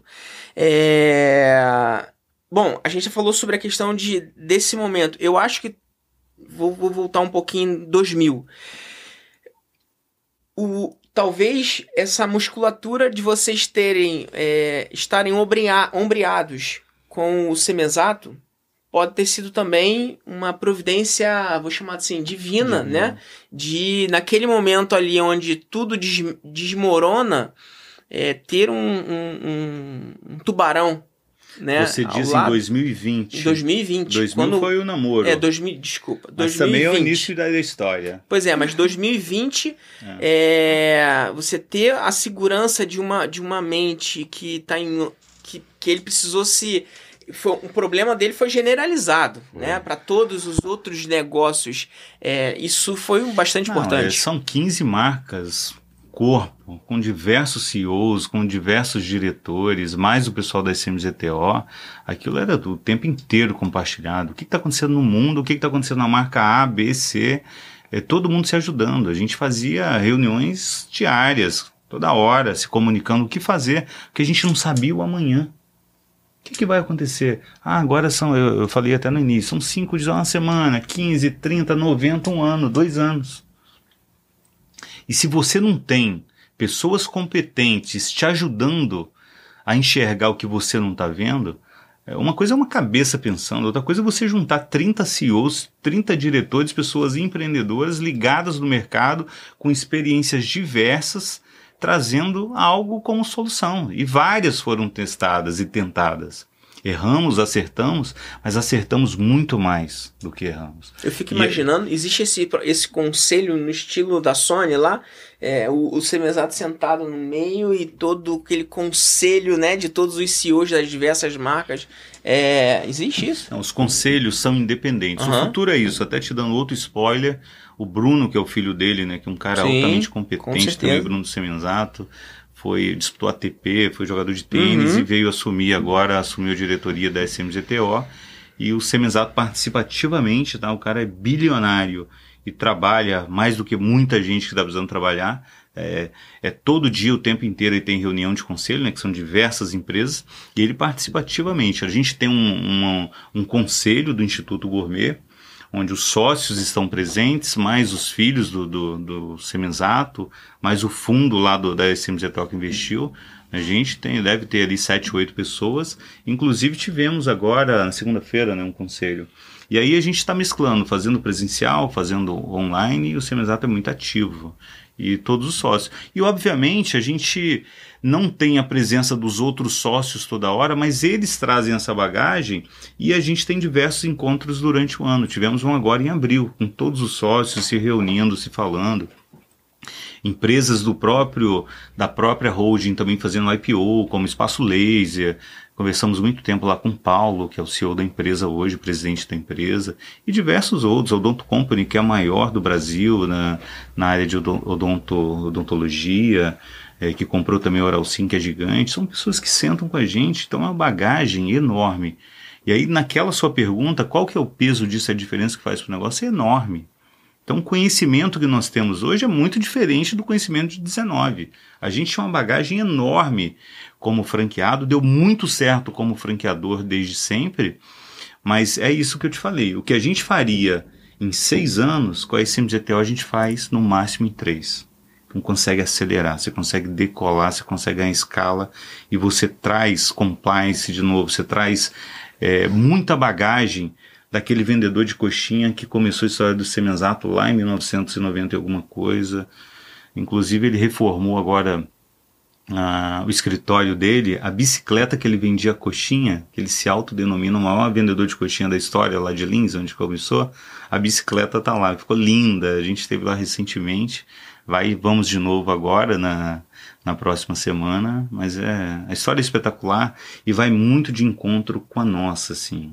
Uma outra hora a gente vai pode também contar a nossa história como que, que foi o início, né, que uma coisa é estar tá hoje a gente não está satisfeito onde a gente está porque a gente quer chegar longe ainda e transformar muitas vidas e eu sou eu sou inquieto né eu quero quero seguir em frente como sempre foi na vida mas quando você está aliado ao vendedor ao maior vendedor de coxinhas quando você está aliado a, a minha esposa, que tem uma bagagem enorme também de vida e tudo mais, ao Glaucio, que foi professor de informática. Então é, é isso que a gente traz para nossa vida, é andar com pessoas boas. Como hoje, te conhecendo também, né, Bruno? E, e daí que nasce o network, eu acredito muito nisso. E acredito, sou cristão, nessa, nessa questão divina também, sabe? De Deus Sim. colocar é, pessoas boas no seu caminho, que uhum. de alguma forma esses caminhos vão se cruzar em algum momento, como aquele Twitter que não tinha nem Instituto Gourmet ainda aconteceu, e as coisas vão acontecendo. A gente vai fazendo o nosso papel, o nosso trabalho, que não dá para parar, crescendo, evoluindo, e o resto é uma consequência. E a, a, própria transformação de vida das pessoas. Vai colhendo o que você planta. Como a gente colhe o bem, a gente automaticamente também colhe o bem, e colhe sucesso, bem. planta o bem é, e colhe o bem. Então é isso que a gente acredita muito na essência, né? Como cristão, como trabalhadores desde sempre. Eu comecei muito cedo, com 11 anos, então eu sei bem o que, que é isso. Então... Eu, a primeira palavra que eu falei foi propósito. É, como é empreender com propósito para você? Ah, é, é paixão. Eu, eu acho que é quando você. Você tem realmente uma missão de fazer aquilo acontecer na vida das pessoas, de trazer alguma coisa que, que faça sentido para elas. É aquele dia que aquela pessoa é, abre o Instagram e vê alguma coisa e clica ali, vai levando a algum lugar que chega em você. É como se realmente você fizesse diferença. É aquela pergunta, né? É, o que, que o mundo perderia se você não tivesse aqui? Aí a gente pensa muito nessas questões, né, que hoje são muito polêmicas. É, por exemplo, no aborto. Se minha mãe tivesse me abortado, o Instituto Gourmet não estaria aí. Porque é um projeto que você elimina, né? É um projeto de vida, de toda uma vida. Então, é, eu sempre penso que, que realmente é uma coisa que faz sentido na vida das pessoas, de muitas pessoas. E não só financeiramente, emocionalmente, é, intelectualmente. Porque as pessoas querem saber mais. Quando elas começam, pisam numa cozinha uniformizadas, elas não querem só executar mais.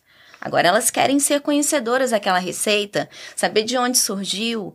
E aí você começa a aguçar coisas que a gente perdeu, que é uma leitura de um livro, que é muito difícil hoje as pessoas pararem para ler alguma coisa.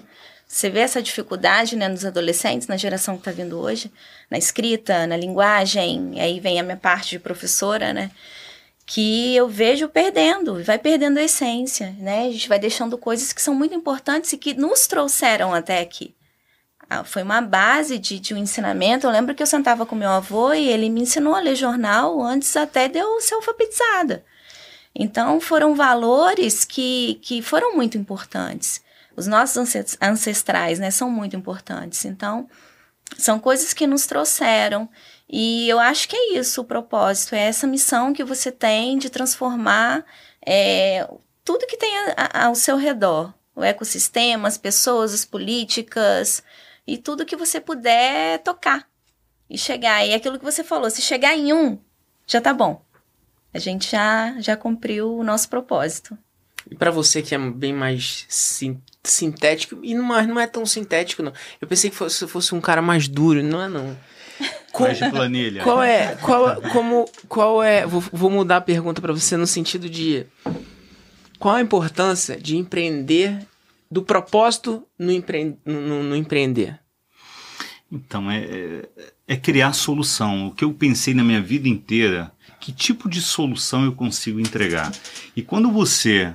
Eu como eu te falei, cara, eu, infelizmente ou felizmente eu não saberia fazer outra coisa é, que não empreender. Eu não sei, de fato eu não tenho habilidade. Tentei jogar futebol, não consegui. Tentei fazer vestibular para engenharia, não passei. Consegui passar para matemática, que sempre fui muito bom em matemática na escola. E eu não saberia fazer outra coisa. Mas o empreender para mim é criar soluções. E quando você consegue empreender, ganhar dinheiro, transformar a vida das pessoas e mudar o ecossistema de todos os envolvidos e gerar empregos, né? É, mudar a vida de várias pessoas, isso é o que faz sentido para mim. É transformar a vida da minha família, que eu também olho para isso, claro, mas automaticamente também ajudar vários outros familiares com soluções que eles não teriam no dia a dia e na sociedade. É, vocês, bom, como que funciona a questão de, de eventos, de integração e capacitação de times de franquia que vocês trabalham? É, vocês promovem eventos? Muitos treinamentos. Acabamos de ter um uhum. treinamento agora dos gerentes comerciais com mais de 200 participantes foi o primeiro pós-pandemia, um sucesso que foi lá em São Paulo. Uhum. É, foi fantástico, assim, aquela troca de novo, né? Aquela, o calor humano que há, quase três anos, que acredito que, que, o último foi em 2019, uhum. Há quase três anos não acontecia um treinamento, porque viria em 2020. Isso foi em abril, abril né? agora, uhum. é, em abril. E parece que em agosto tem alguma coisa que, que tem em agosto? Tem Conta a novidade para ele. Treinamento Nacional Pedagógico. É, que vai ser. Que vai os instrutores, é. vão ser treinados, a equipe toda pedagógica. É, é quem faz de fato, entrega a transformação de vida para as pessoas. Vai ser um evento aqui no Rio de Janeiro, as pessoas do Brasil inteiro. É, espero que esses 800 instrutores estejam aqui de alguma forma. A gente sabe que nem todo mundo consegue, por família ou por diversas questões, mas a gente vai ter muita gente aqui, pessoas que colocam a mão na massa junto com os alunos e que ajuda a gente a levar esse propósito lá na ponta. Eles que entregam o produto final. Seria, seria uma forma de, de humanizar a universidade corporativa. Exatamente, de, de, de abraçar, de estar junto. Inclusive o evento depois sobe para a universidade. Mas esse calor humano, esse aprendizado, essa troca, essa o cara troca. do sul falando com o do norte, do nordeste com o sudeste e assim por diante. E no final do ano a gente vai ter o um encontro, depois de três anos também, a Convenção Nacional de Franqueados, onde a gente reúne todos os franqueados para entrega de prêmios, inclusive mandar um abraço lá para os franqueados que estão lá em Jeri, com a Quara. É, foram os campeões do ano passado, a gente fez essa entrega online né, ainda. Agora, de novo, a gente volta no final do ano a entregar o prêmio para os melhores do Brasil de forma presencial. presencial, né? Se Deus quiser. E muito trabalho, mas essa pandemia deixa, mas é o que a gente quer para esse ano aí. Qual é a próxima inauguração? Uh, Ibiúna, São Paulo. Um projeto muito interessante, por sinal. Nós temos um projeto novo agora para cidades menores fazer aquele store in store, loja dentro de loja, uhum. e lá a gente está com um projeto com o Instituto Embeleze. É o segundo nesse modelo, para cidades menores, onde ele, ele, tem dois tipos de formações. Foi a solução que o que o que o, que Semenzato, o Semenzato viu lá. É, eu tenho o Instituto Embeleze aqui já. Aqui, Traz o franqueado, exatamente. O primeiro foi em Trindade, em Goiás. O segundo agora em Ibiúna, São Paulo. A gente está com esse projeto Store in Store, que é uma novidade também no nosso setor e que a gente está apostando bastante para pegar exatamente essas cidades aí de 100 mil habitantes. Que, que seria o quê? São duas, são duas franquias num mesmo local? Exatamente. Vai ter lá é, com a mesma base e estrutura, única, o atendente vai ser o mesmo, o recepcionista o mesmo, você ganha escala. E aí você coloca duas marcas lá dentro, gerando lucratividade para o franqueado e solução para aquela cidade, que possivelmente não teria o Instituto Gourmet tão cedo. Sim. É porque é uma cidade pequena, então a gente, a gente cresce em espiral das maiores para as menores. Isso é o normal Sim. dentro de uma franqueadora. Então esse projeto também veio muito para agilizar, dar vida ao Instituto Embeleze e automaticamente oferecer soluções em gastronomia para essa cidade que não tem hoje. Então o segundo projeto está inaugurando agora, acredito que no dia 15 de junho. Esse, o, e esse programa de formação de franqueados É, exatamente. O, é o PFF, é, formação de, de, de, novos franqueados. A gente, novos e reciclagem, tá? A gente hum. traz o franqueado, porque franqueador é isso. Quando você está no franchise, você tem que transferir know-how.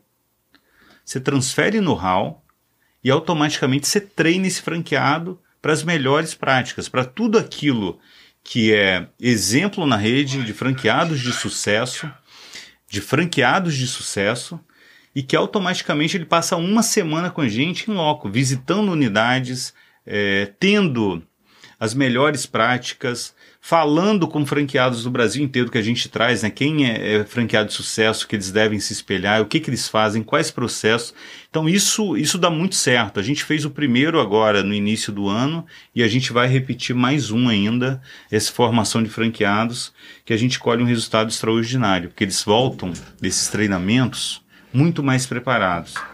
Então exatamente é é para isso. O franchise você tem que entregar no how. Se você não entrega no how, não faz sentido você estar no franchise. Porque essa transferência de conhecimento é fundamental. E a gente reúne esses franqueados para estar mais próximo da gente, obtendo as melhores práticas e conhecimentos. Bom, é bom, o ao vivo é bom que sempre tem, a palavra nunca volta, né? Nunca volta vazia. E a gente tá ao vivo, é, e tem, você, ninguém mandou você falar que é mal do mundo para ser maior do mundo, quando vocês vão para o mundo? Quando vai para o exterior? Então, eu aprendi uma coisa muito cedo. É, primeiro, alguém falou isso comigo, eu nunca mais esqueci. Eu gosto dessas frases que me impactam na vida. Primeiro, você tem que tomar conta do seu terreiro. A partir do momento que você toma conta do seu terreiro, você toma conta do seu território, você dá o próximo passo. Isso está no nosso radar. Mas tem muita, o Brasil é gigante. A gente tem 140 unidades, a gente quer chegar a 400, 500 no Brasil. E aí o próximo passo é o exterior. Isso está no nosso radar, a gente quer estar no mundo inteiro, mas é um passo por vez. Vamos dominar o Brasil. Completo. Mas você, você é um cara muito focado em metas e, e qual, qual é, o, é o time de 150? É já. 138, é, tá né? 150 é. já, já, já é é, final de 2022. A gente deve fechar esse ano com, com 160 unidades aproximadamente. Meta para chegar a 300, qual é o que? 2023? Três anos. Três anos. Três anos, 2025. Então, é. talvez exterior 2025, 2026. E não é uma questão pelo negócio. Não. O que, que acontece para ter 300 é, bom, franquias se hoje? Se existe uma pergunta, é porque existe é, demanda. Claro. Né? A demanda está aí e esse projeto Store in Store, a gente tem um projeto Select agora também para cidades menores, com um investimento mais enxuto. Uhum. E a gente vai apresentar, inclusive, na feira de franquias agora, uh, final de junho. 20 a 25 de junho a gente vai estar lá na, na, na maior feira do Brasil, né, da uhum. BF, que ela organiza. Isso é uma novidade também, mais um spoiler que eu estou trazendo aqui para você, é uma... exclusivo no seu programa, que tá? Bom, Hoje olha que assim, uma, uma, das coisas que eu tenho muito orgulho, assim, orgulho de verdade, é... isso aqui não é um, um, um programa publicitário, vocês, a gente não tem, não tem, é, a, é, não tem, não... Isso aqui é história, história. É, história, né? exatamente. E a gente fez um programa aqui há um, uns dois meses, Adilson é, acho que foi uns dois ou três meses atrás, com uma rede de franquias vegana. E saiu duas daqui na, na conversa, porque começou, o negócio é um negócio bom, é uma, uma, grande oportunidade, é um mercado em ascensão, um mercado em crescimento. E a gente estava aqui com, com, com a Michelle, que é do açougue vegano. É, bom, e ela contou a história dela e, bom, o time dela recebeu é, é, o lead, é, o lead na, na hora para poder. Qual, qual é o. Qual é o investimento? É, eu imagino que deva ter várias faixas de investimento para que possa se fazer. É, diversos modelos, mas qual é a base de investimento? Então, pra... hoje a gente tem de ver. Quem é um franqueado em Beleza que vai fazer o Store in Store vai gastar 40, 50 mil reais que a gente está ainda é, devolvendo em benefício. Então, isso é um projeto à parte uhum. de quem é um franqueado no Instituto de Beleza que vai precisar só de uma sala. Ele tem toda a estrutura já e vai adequar uma sala para gastronomia e vai usar a estrutura total dele. Esse projeto novo agora é a partir de 300 mil reais, dependendo da estrutura, do imóvel, da gestão de obra, mas a partir de 300 mil reais você consegue já montar. E o projeto maior, que é o Premium, a gente vai fazer aí a partir de 370 mil, 380 mil, dependendo também do imóvel, Não- do não- local, não da mão de ultrapassa de obra. 400 mil. Não, é a partir disso, 380. Pode ultrapassar sim, sim. se você pegar de sofisticação. um imóvel ruim, Natural, se você certeza. comprar mal, se você não acompanhar a obra, porque a gente sabe que tem isso também. O, às vezes o franqueado não tem tempo para acompanhar a obra, então possivelmente alguém vai comprar mais caro, não vai olhar, filtrar tão bem quanto ele. Mas um cara, a gente acabou de inaugurar Resende. Eu tive lá, conversei com sócios, Uhum. foi há 15 dias atrás aproximadamente. É, gastaram 350 mil em Resende. Estão voando, doido para comprar. Apareceu a oportunidade de comprar a segunda. E a frase lá do, dos sócios foi o seguinte: que pena que a gente chegou tarde no Rio de Janeiro, porque no Rio de Janeiro praticamente não tem é, oportunidades mais. Rio de Janeiro, Espírito Santo, que também foi a nossa origem, que também praticamente não tem praça. São Paulo, capital. São Paulo tem um pouco mais de interior, mas capital também já não tem mais. Então já, já estão tomadas. Quem chegou na frente, que foi comprando e viu que o negócio bom, foi pegando também praças excelentes. Hoje a gente tem muita oportunidade ainda no sul, apesar de estar presente lá, Uhum. no Nordeste e no Norte. Centro-Oeste também tem, tem ainda boas praças à disposição. Qual é a margem de lucro? 30% em média, vai de 25% a 35%. O serviço, né? O serviço ele é. Ele dá um retorno excelente. E Bom. você acredita? Eu gostaria de contar uma história para você. Com certeza. Eu fui por diversos anos nessa feira da BF que eu te falei. Eu nunca consegui comprar nada. Não que não tenha negócios bons, mas que tivesse praça, que às vezes o negócio é muito bom, mas não tem praça disponível. Eu esbarrava sempre nisso. Ou era bom, eu acreditava e queria comprar, mas não tinha a, a praça que eu gostaria que tivesse. Uhum. Ou é, simplesmente não dava o retorno. É, não criticando, mas tem vários mercados aí que dá 10% né, de lucratividade quando dá, que bem explorado. Pois é. O serviço, 30% é excepcional. Eu nunca consegui comprar algo além do Instituto Embeleze, com praça, com todas essas variáveis, eu tive que montar. E aí nós montamos e trouxemos para o mercado, ainda com praça, com retorno altíssimo. Então o investidor que vier hoje de alguma forma, ele ainda tem muitas possibilidades. São 140, a gente até quer ter 400, 500. Pois é, porque, porque assim, qualquer negócio que, que você monte, você alcançar um- uma, uma taxa de retorno de 30% é, é muito alto. Excelente no mercado. Tanto que eu não E- conseguia achar, eu não é. conseguia encontrar E algo. Eu estava acostumado num retorno alto. E vamos lá, 30%, se eu já tô abatendo taxa de royalties. Royalties, Fundo Nacional de Marketing, tudo incluso já. Então, assim, considerando que eu, eu tô tirando todas. Eu já, eu já tô tirando todas as taxas. Enfim, óbvio, cada negócio aí precisa fazer uma imersão dentro do negócio. Mas assim. É, é, é o meu ponto de análise, porque eu, eu, É eu já me torno um propício. A questão, meu, meu ponto é que eu não posso ser só, eu não posso ser concorrente do Glaucio, que é, que é, o- é a franquia aqui do, do Recreio. É, a franquia do Recreio O é- recreio não, são é, os não. franqueados que inclusive estão curtindo lá em Jericoacoara. Os caras são campeões, eles são também de Angra dos Reis, de Itaguaí. Então fazem um trabalho excepcional. Eles são franqueados também do recreio. Então, O Glaucio, ele é franqueado aqui na Taquara. Hum. Isso é um ponto legal, sabe? A gente não montou só o negócio. Vocês a gente continuam. continu- Nós continuamos como franqueado. Nós temos oito unidades próprias e participamos de mais sete, que são unidades chamadas mistas, onde a gente é sócio com a operação de algum franqueado lá, um sócio operador. Então, nossa, das 140 aproximadamente, nós temos 15 no total participação, ou seja, nós temos mais de 10% da rede sendo nossa. Então não é um negócio, ah, vou, vou desenhar um negócio, vou fazer um, um sucesso e vou parar. Não, E vai deixar as pessoas levarem a marca. não. a gente continua como franqueado, a gente continua na ponta. Eu opero, eu contrato gerente até hoje, como contratei semana passada para Guarulhos, comunidade nossa. Então, operando, a gente opera na franqueadora. E, e a importância de continuar operando é você também sentir o negócio, é você, de alguma forma, o franqueado falou uma coisa, a gente traz isso. Faz sentido, não faz? Pô, na minha tá funcionando dessa forma, e na sua. Sabe, essa troca existe com autoridade. Não é simplesmente ficar aqui no CEO, que a gente tá, é seu vizinho, por sinal, Uhum. que é aqui do lado, é simplesmente ali no escritório emitindo ordens. Não é assim que funciona. A gente coloca a mão na massa, literalmente no negócio. Então isso faz muito sentido pra gente. Bom, pessoal, o pessoal que está nos assistindo ao vivo é, no, no Instagram, no, no YouTube, no Facebook. Vou pedir agora é o seu like e que você se inscreva no canal. Esse, esse episódio ele fica imediatamente disponível em todas as plataformas. E aí, quando eu digo todas, é todas mesmo: Deezer, Apple, Apple Podcast, é, Spotify. Mas o seu like é muito importante para que a gente faça essa, essa mensagem é, chegar em, no, mais, no mais no maior número possível. A gente ainda tem um tempinho? Vocês, Bora, vamos é, O papo tá ótimo. Hoje, vocês tinham um problema lá atrás, que era a questão. E, mas antes, é, Fernando, é, Letícia, Carol. Muito obrigado aí pela pergunta. Mas Fernando fez várias perguntas. Fernando, essas perguntas já foram respondidas. Você vai assistir até o, ao vivo até o final aqui.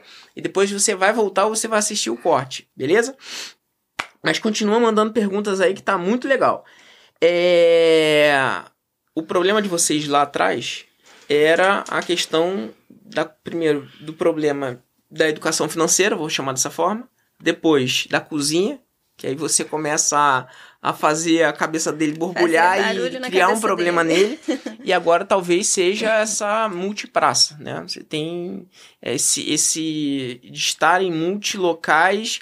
Como fica isso também hoje para gerir família, é, gerir o negócio, uma, estar em tantos é, nós, locais Nós somos em três sócios. A, a Lu hoje ela faz parte, a Lucilene faz parte do conselho e consultoria pedagógica, né, que é a parte dela principal. É, eu e Glaucio, a gente, nós estamos é, ativamente na operação, né, como co-CEO, eu e ele, e a gente tem um diretor-geral, o Matheus Andrade, que, que ajusta é, o dia a dia, o cotidiano conosco. Porém, o que, que é o suporte presencial? Nós temos vários consultores de campo, eles estão presentes nessas unidades rodando o Brasil inteiro, o tempo inteiro. Hoje são cinco, já está vindo aí o sexto. Então a gente dividiu por região e eles cuidam ativamente do processo o tempo inteiro. Nós vamos, estamos presentes em contato frequente com os franqueados, seja telefone, seja via visita, seja via Zoom, a gente se reúne também com os franqueados. Todos os sócios é, durante uma, no mínimo uma vez por mês. A gente está com eles. Fora as reuniões diárias, semanais que o nosso time faz, mas os sócios estão em frequente contato com os franqueados. E diariamente via WhatsApp, via ligação, via Zoom, que necessário, a gente é ativo. É, uma coisa a gente não esquece, Bruno. Nós éramos franqueados, fomos franqueados por muito tempo e continuamos sendo franqueados. A gente sabe a dor do franqueado. A gente opera e a gente operou por muitos anos. Eu fui franqueado só dessa marca do Instituto Meirelles, que é do mesmo grupo SMZTO, há mais de 15 anos. Glaucio, idem. A gente entende de franqueado e entendemos cada vez mais de franqueadora. Com a entrada da SMGTO, com essa questão do nosso cotidiano, do dia a dia, de entender o que, que dá certo, o que, que dá errado, o que, que isso lá na, na ponta funciona, o que, que não funciona. Porque tem que fazer sentido para todo mundo, todo né? Mundo. Senão o negócio não é bom. Não é bom. E a gente dá esse suporte, além da, da, da da Universidade Gourmet que eu citei para você, nós temos também a presença dos consultores. Eles são constantemente com os franqueados, colocando e aplicando as melhores práticas. E, e você, Lu? Porque assim, é, como identificando, pelo menos da minha forma, a, a, a, a alma, a essência, o propósito do negócio, eu vou cobrar o, o bem casado. É, vou cobrar mesmo. É, agora que eu tenho o seu é uma então dívida já agora, era, é uma né? dívida e a gente frequenta os mesmos lugares, então já é. era. É, porque acho que as pessoas acabam precisando que, sim, porque é, é, uma, é uma inspiração. A sua história é uma inspiração para mulheres, principalmente, né? E, e, eu, e eu volto aqui numa, numa pergunta porque assim, é, eu acho que é, o poder que é não é uma pergunta, é uma afirmação e eu queria que só que você falasse que é o poder. A gente tem pessoas em comum né, que falam muito sobre isso. O poder de começar para que, para que as pessoas possam empreender. Óbvio que as pessoas precisam se capacitar. Você falou, olha, Sebrae, vai lá, Pretec, se capacita. É, é, importante que as pessoas tenham base, para que as pessoas tenham é, se armem, se, se, se fortaleçam de informação, mas iniciativa é o principal. Né? Identificar que eu preciso sair da inércia, eu preciso me movimentar, eu preciso me mexer e no que que eu posso fazer, cara? É, eu, eu posso eu posso tocar na vida das pessoas no salão de beleza, como você começou fazendo. Então assim, o poder de começar eu acho que é muito importante. É, desenvolve um pouquinho para mim. Que parece favor. fácil, mas não é, né? Não é. não é. Passo. O primeiro conhece? passo é, é, difícil demais. Eu tenho certeza que você conhece gente que todo ano, no final do ano, é assim, né? Fala Sim, assim, faz aquela listinha isso, é. Acabou. Minha vida vai mudar. Não, a minha não, vida tem que mudar ano hoje. Que vem. Não, mas ano que. Eu era assim, eu falava, vai, tô doido que dezembro acabe. Eu falava, Tipo o que, que assim, vai mudar? O que, que vai mudar dezembro, é. né? O mês, o ano? Então, é a dieta que começa na segunda. Não, vamos esperar é, o fim de semana, né? Comer tudo que pode. Na segunda começa a dieta. Toda vez começa na segunda. Porque eu acho que é, o mais importante, além da motivação, é a disciplina. É você ter a, a consciência de que você precisa fazer e que você tem que fazer. Porque se você fica só no, no sonho, na motivação, na faz um monte, um milhão de cursos hoje, então a gente tem acesso à informação de tantas formas, gratuito, muita informação na internet gratuita, cursos que são vendidos também, né? Então, você tem muita informação. Só que o que você vai fazer com essa informação é que vai fazer a diferença. Então, é essa, essa. Eu sempre uso uma frase que é, os americanos usam muito, né? Faz o que tem que ser feito to do it. Faz o que tem que ser feito. Então, se tem que fazer, tem que fazer. É pegar e colocar a mão na massa, porque tem coisa que ninguém vai fazer por você. É, o Robson, ele, podia me, faz, me falar as coisas que eu precisava fazer e me orientar em muita coisa, mas ele não ia fazer o bem casado, por exemplo, para mim. Eu precisava desenvolver as receitas, porque, igual você perguntou, ah, como que é essa questão da gestão, né, de ser tão diferente, eu acho que a gente tem que ver a beleza no diferente também. Porque eu acho que o mistério de tudo é a gente conseguir juntar o diferente. Porque se a gente fosse igual, talvez a gente não daria o match que precisa, né? Então, o que eu tenho de habilidade junto com o que ele tem, é lógico que em muitas coisas a gente precisa achar uma interseção, porque a gente pensa diferente, é isso que vai fazer o sucesso, né? É isso que vai fazer com que o, o o sucesso do negócio realmente vem para a realização. É a gente conseguir juntar, por isso que, que essa questão da, da, da diferença das pessoas, eu sempre falo, ah, não existe perfil bom, perfeito. Todos os perfis alocados no lugar que ele tem que estar, ele vai fazer a diferença. Se você tem, por exemplo, um perfil que executa muito, e aí já o seu que é analítico, que você falou que é analítico, né? É, a gente precisa de dados. O analítico, eu sou analítica também. A gente precisa de dados para a gente poder concluir alguma coisa. Ele já é o executar, ele quer entrar, fazer, não importa como, ele vai resolver e vai, dar ali o resultado que ele quer.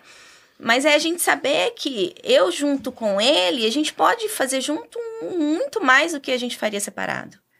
Então eu acho que o fazer, ele faz toda a diferença. E você precisa pegar para fazer. Não é só ah, amanhã eu começo, amanhã eu começo. Começa logo, começa agora. Começa agora que talvez se eu tivesse pensado muito para iniciar um Instituto Gourmet, a gente teria começado tarde. Só complementando, Bruno, assim, é, a fala da Lua Resposta, uma coisa que eu acredito faz muita diferença na vida das pessoas nesse do começar é você de fato saber onde você quer chegar. Que, que qual é o seu sonho? O pequeno e o grande vai te dar trabalho, não tem jeito. Uhum. E quando você tem algo para conquistar, isso te dá um empurrão muito maior. Eu vou te dar um exemplo meu. O meu sonho era ter uma bicicleta na infância que eu não tive. É, essa do Semenzato lá me dá até mais orgulho, eu conto com orgulho uhum. que é uma uhum. bicicleta. Então isso uhum. tem, tem muito a ver com a minha história e um dia eu posso contá-la para você. Depois, quando eu cheguei na fase é, de 16, adolescência, 17, 18 anos, por exemplo, eu não tinha carro, meu pai não tinha carro. Então as pessoas iam para a festa, me convidavam para ir com eles, mas não passavam. Eles me davam carona, mas a carona não chegava.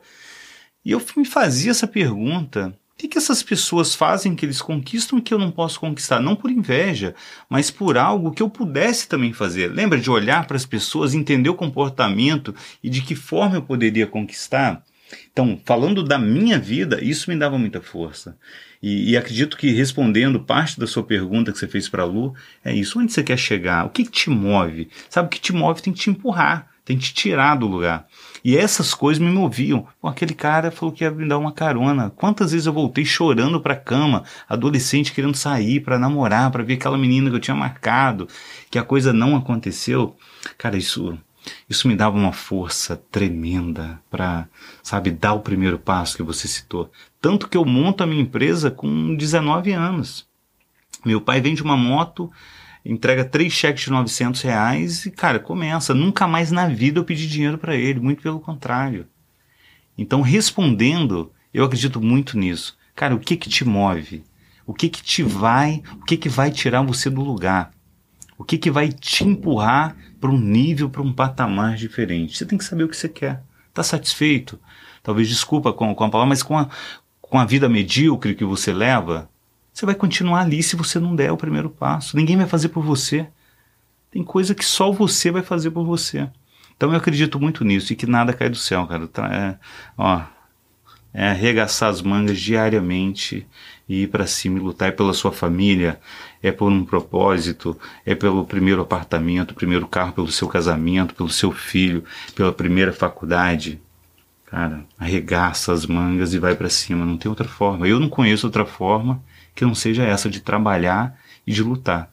E é isso que a gente vê também no nosso cotidiano dos nossos alunos. Eles fazem isso diariamente, fazendo doce, fazendo entrega, vendendo, indo no salão, é, pegando na igreja lá, vendendo para quem conhece, mandando WhatsApp. Essa é a vida que eu conheço e é o caminho que eu aprendi que dá certo. Eu não conheço outro caminho que não seja trabalhar e correr atrás de seus sonhos. Bom, gente, eu vou agradecer de uma forma muito especial a presença de vocês aqui. É, assim, é, a história de vocês é fantástica, é fabulosa demais. É uma honra enorme para mim estar recebendo vocês aqui. Eu tenho certeza que, mais uma vez, com toda certeza, nós. É, as, as, as, o chat está movimentado aqui para isso. É, a gente alcançou o propósito. É, e, e, e, esse é o propósito de sentar aqui. É, sobretudo, assim, a gente, a gente sentou para talvez tocar uma pessoa e a gente tocou algumas, talvez centenas de pessoas aqui, e com toda certeza isso vai se reverberar porque essas pessoas vão com, compartilhar e contaminar e, e toda toda todo o efeito de fala que tem aqui é um efeito de contaminação positiva isso é, de é impactar, o de né? impactar de, de sacudir a vida é. de saber que olha não é no, no dia primeiro do ano que vem é amanhã é hoje é agora eu preciso modificar minha vida agora para que eu possa ter resultado talvez no dia primeiro do ano que vem então é é, é, é é o que a gente vai decidir agora. É, eu falo muito sobre maridos, escutem, olhem para as suas esposas, né? Olhem o que elas estão fazendo, porque talvez é, você poderia ser muito próspero somente com o que você estava fazendo, mas você olhou pro, pro negócio da, da, da, sua, da sua esposa e hoje vocês estão ah. muito maiores do que talvez é, se estaria é, se imaginava é, se você tivesse continuado só com seus negócios. Então, assim, é, mulheres. É, ouçam, os, ouçam os seus maridos. Então, assim, o propósito de família, de, de um casamento, quando você se escolhe, e o casamento, falando como casamento, mas filhos escutem seus pais, é, é, parceiros, é, pessoas escutem seus mentores, as pessoas que vocês conhecem, porque existe, é, é muito importante que a gente siga é, linhas de pensamento, que a gente respeitem os, os próximos, o mentor da casa, o mentor, o mentor da nossa vida. Eu acho que é, sempre volta né? Então, assim, é uma, uma gratidão enorme e imensa de estar recebendo vocês aqui, o tempo de vocês, a preciosidade do tempo de vocês. Muito obrigado de verdade. E você se despeçam para que a gente. É, e Bruno, para nós, assim, fluiu tão natural e tão normal, foi fantástica a participação, assim. Contar um pouco da vida, né? E se de alguma forma a gente conseguir impactar pessoas que deem também o primeiro passo, é o que você falou, vamos sair do lugar, vamos fazer algo, vamos transformar a, a nossa vida, por consequência, a vida das pessoas e vice-versa. É, isso falta muito ainda nas pessoas, é ter atitude para fazer. Então, é, primeiro, sim, fiquei muito feliz em participar, cara. Como fluiu normal, imaginava até algo diferente, algo muito mais sério, muito Uhum. mais Técnico. formal, técnico. e a gente conseguiu nos sentirmos, né? Em casa. É, vou chamar de amor, né? Porque é Sim, minha esposa. É, em casa, literalmente, Bruno. E parabéns pelo programa, pela condução. A gente, eu fico muito, saio daqui muito feliz e, e confiante que essa mensagem possa chegar em muitas vidas e, e realmente transformar a vida delas. Que é, bom. E uma, foi uma honra pra gente conhecer você também, um pouco da sua história, né? E ver como que a gente tem tantos pontos em comum. E eu acredito que muitas pessoas que vão, vão estar assistindo também vai ter pontos em comuns com a, com a nossa vida, né? Porque a gente vive de conexão, Com certeza. né? E conexão e educação. A educação transforma. Perfeito. Bom, muito obrigado. Já já tá disponível nas, nas plataformas de áudio. Espalhe a notícia se tivesse feito sentido para você. Muito obrigado. O episódio de hoje foi muito especial e que tenha sido especial para você também. Acorda e muda a sua vida hoje. É isso aí. Até a próxima.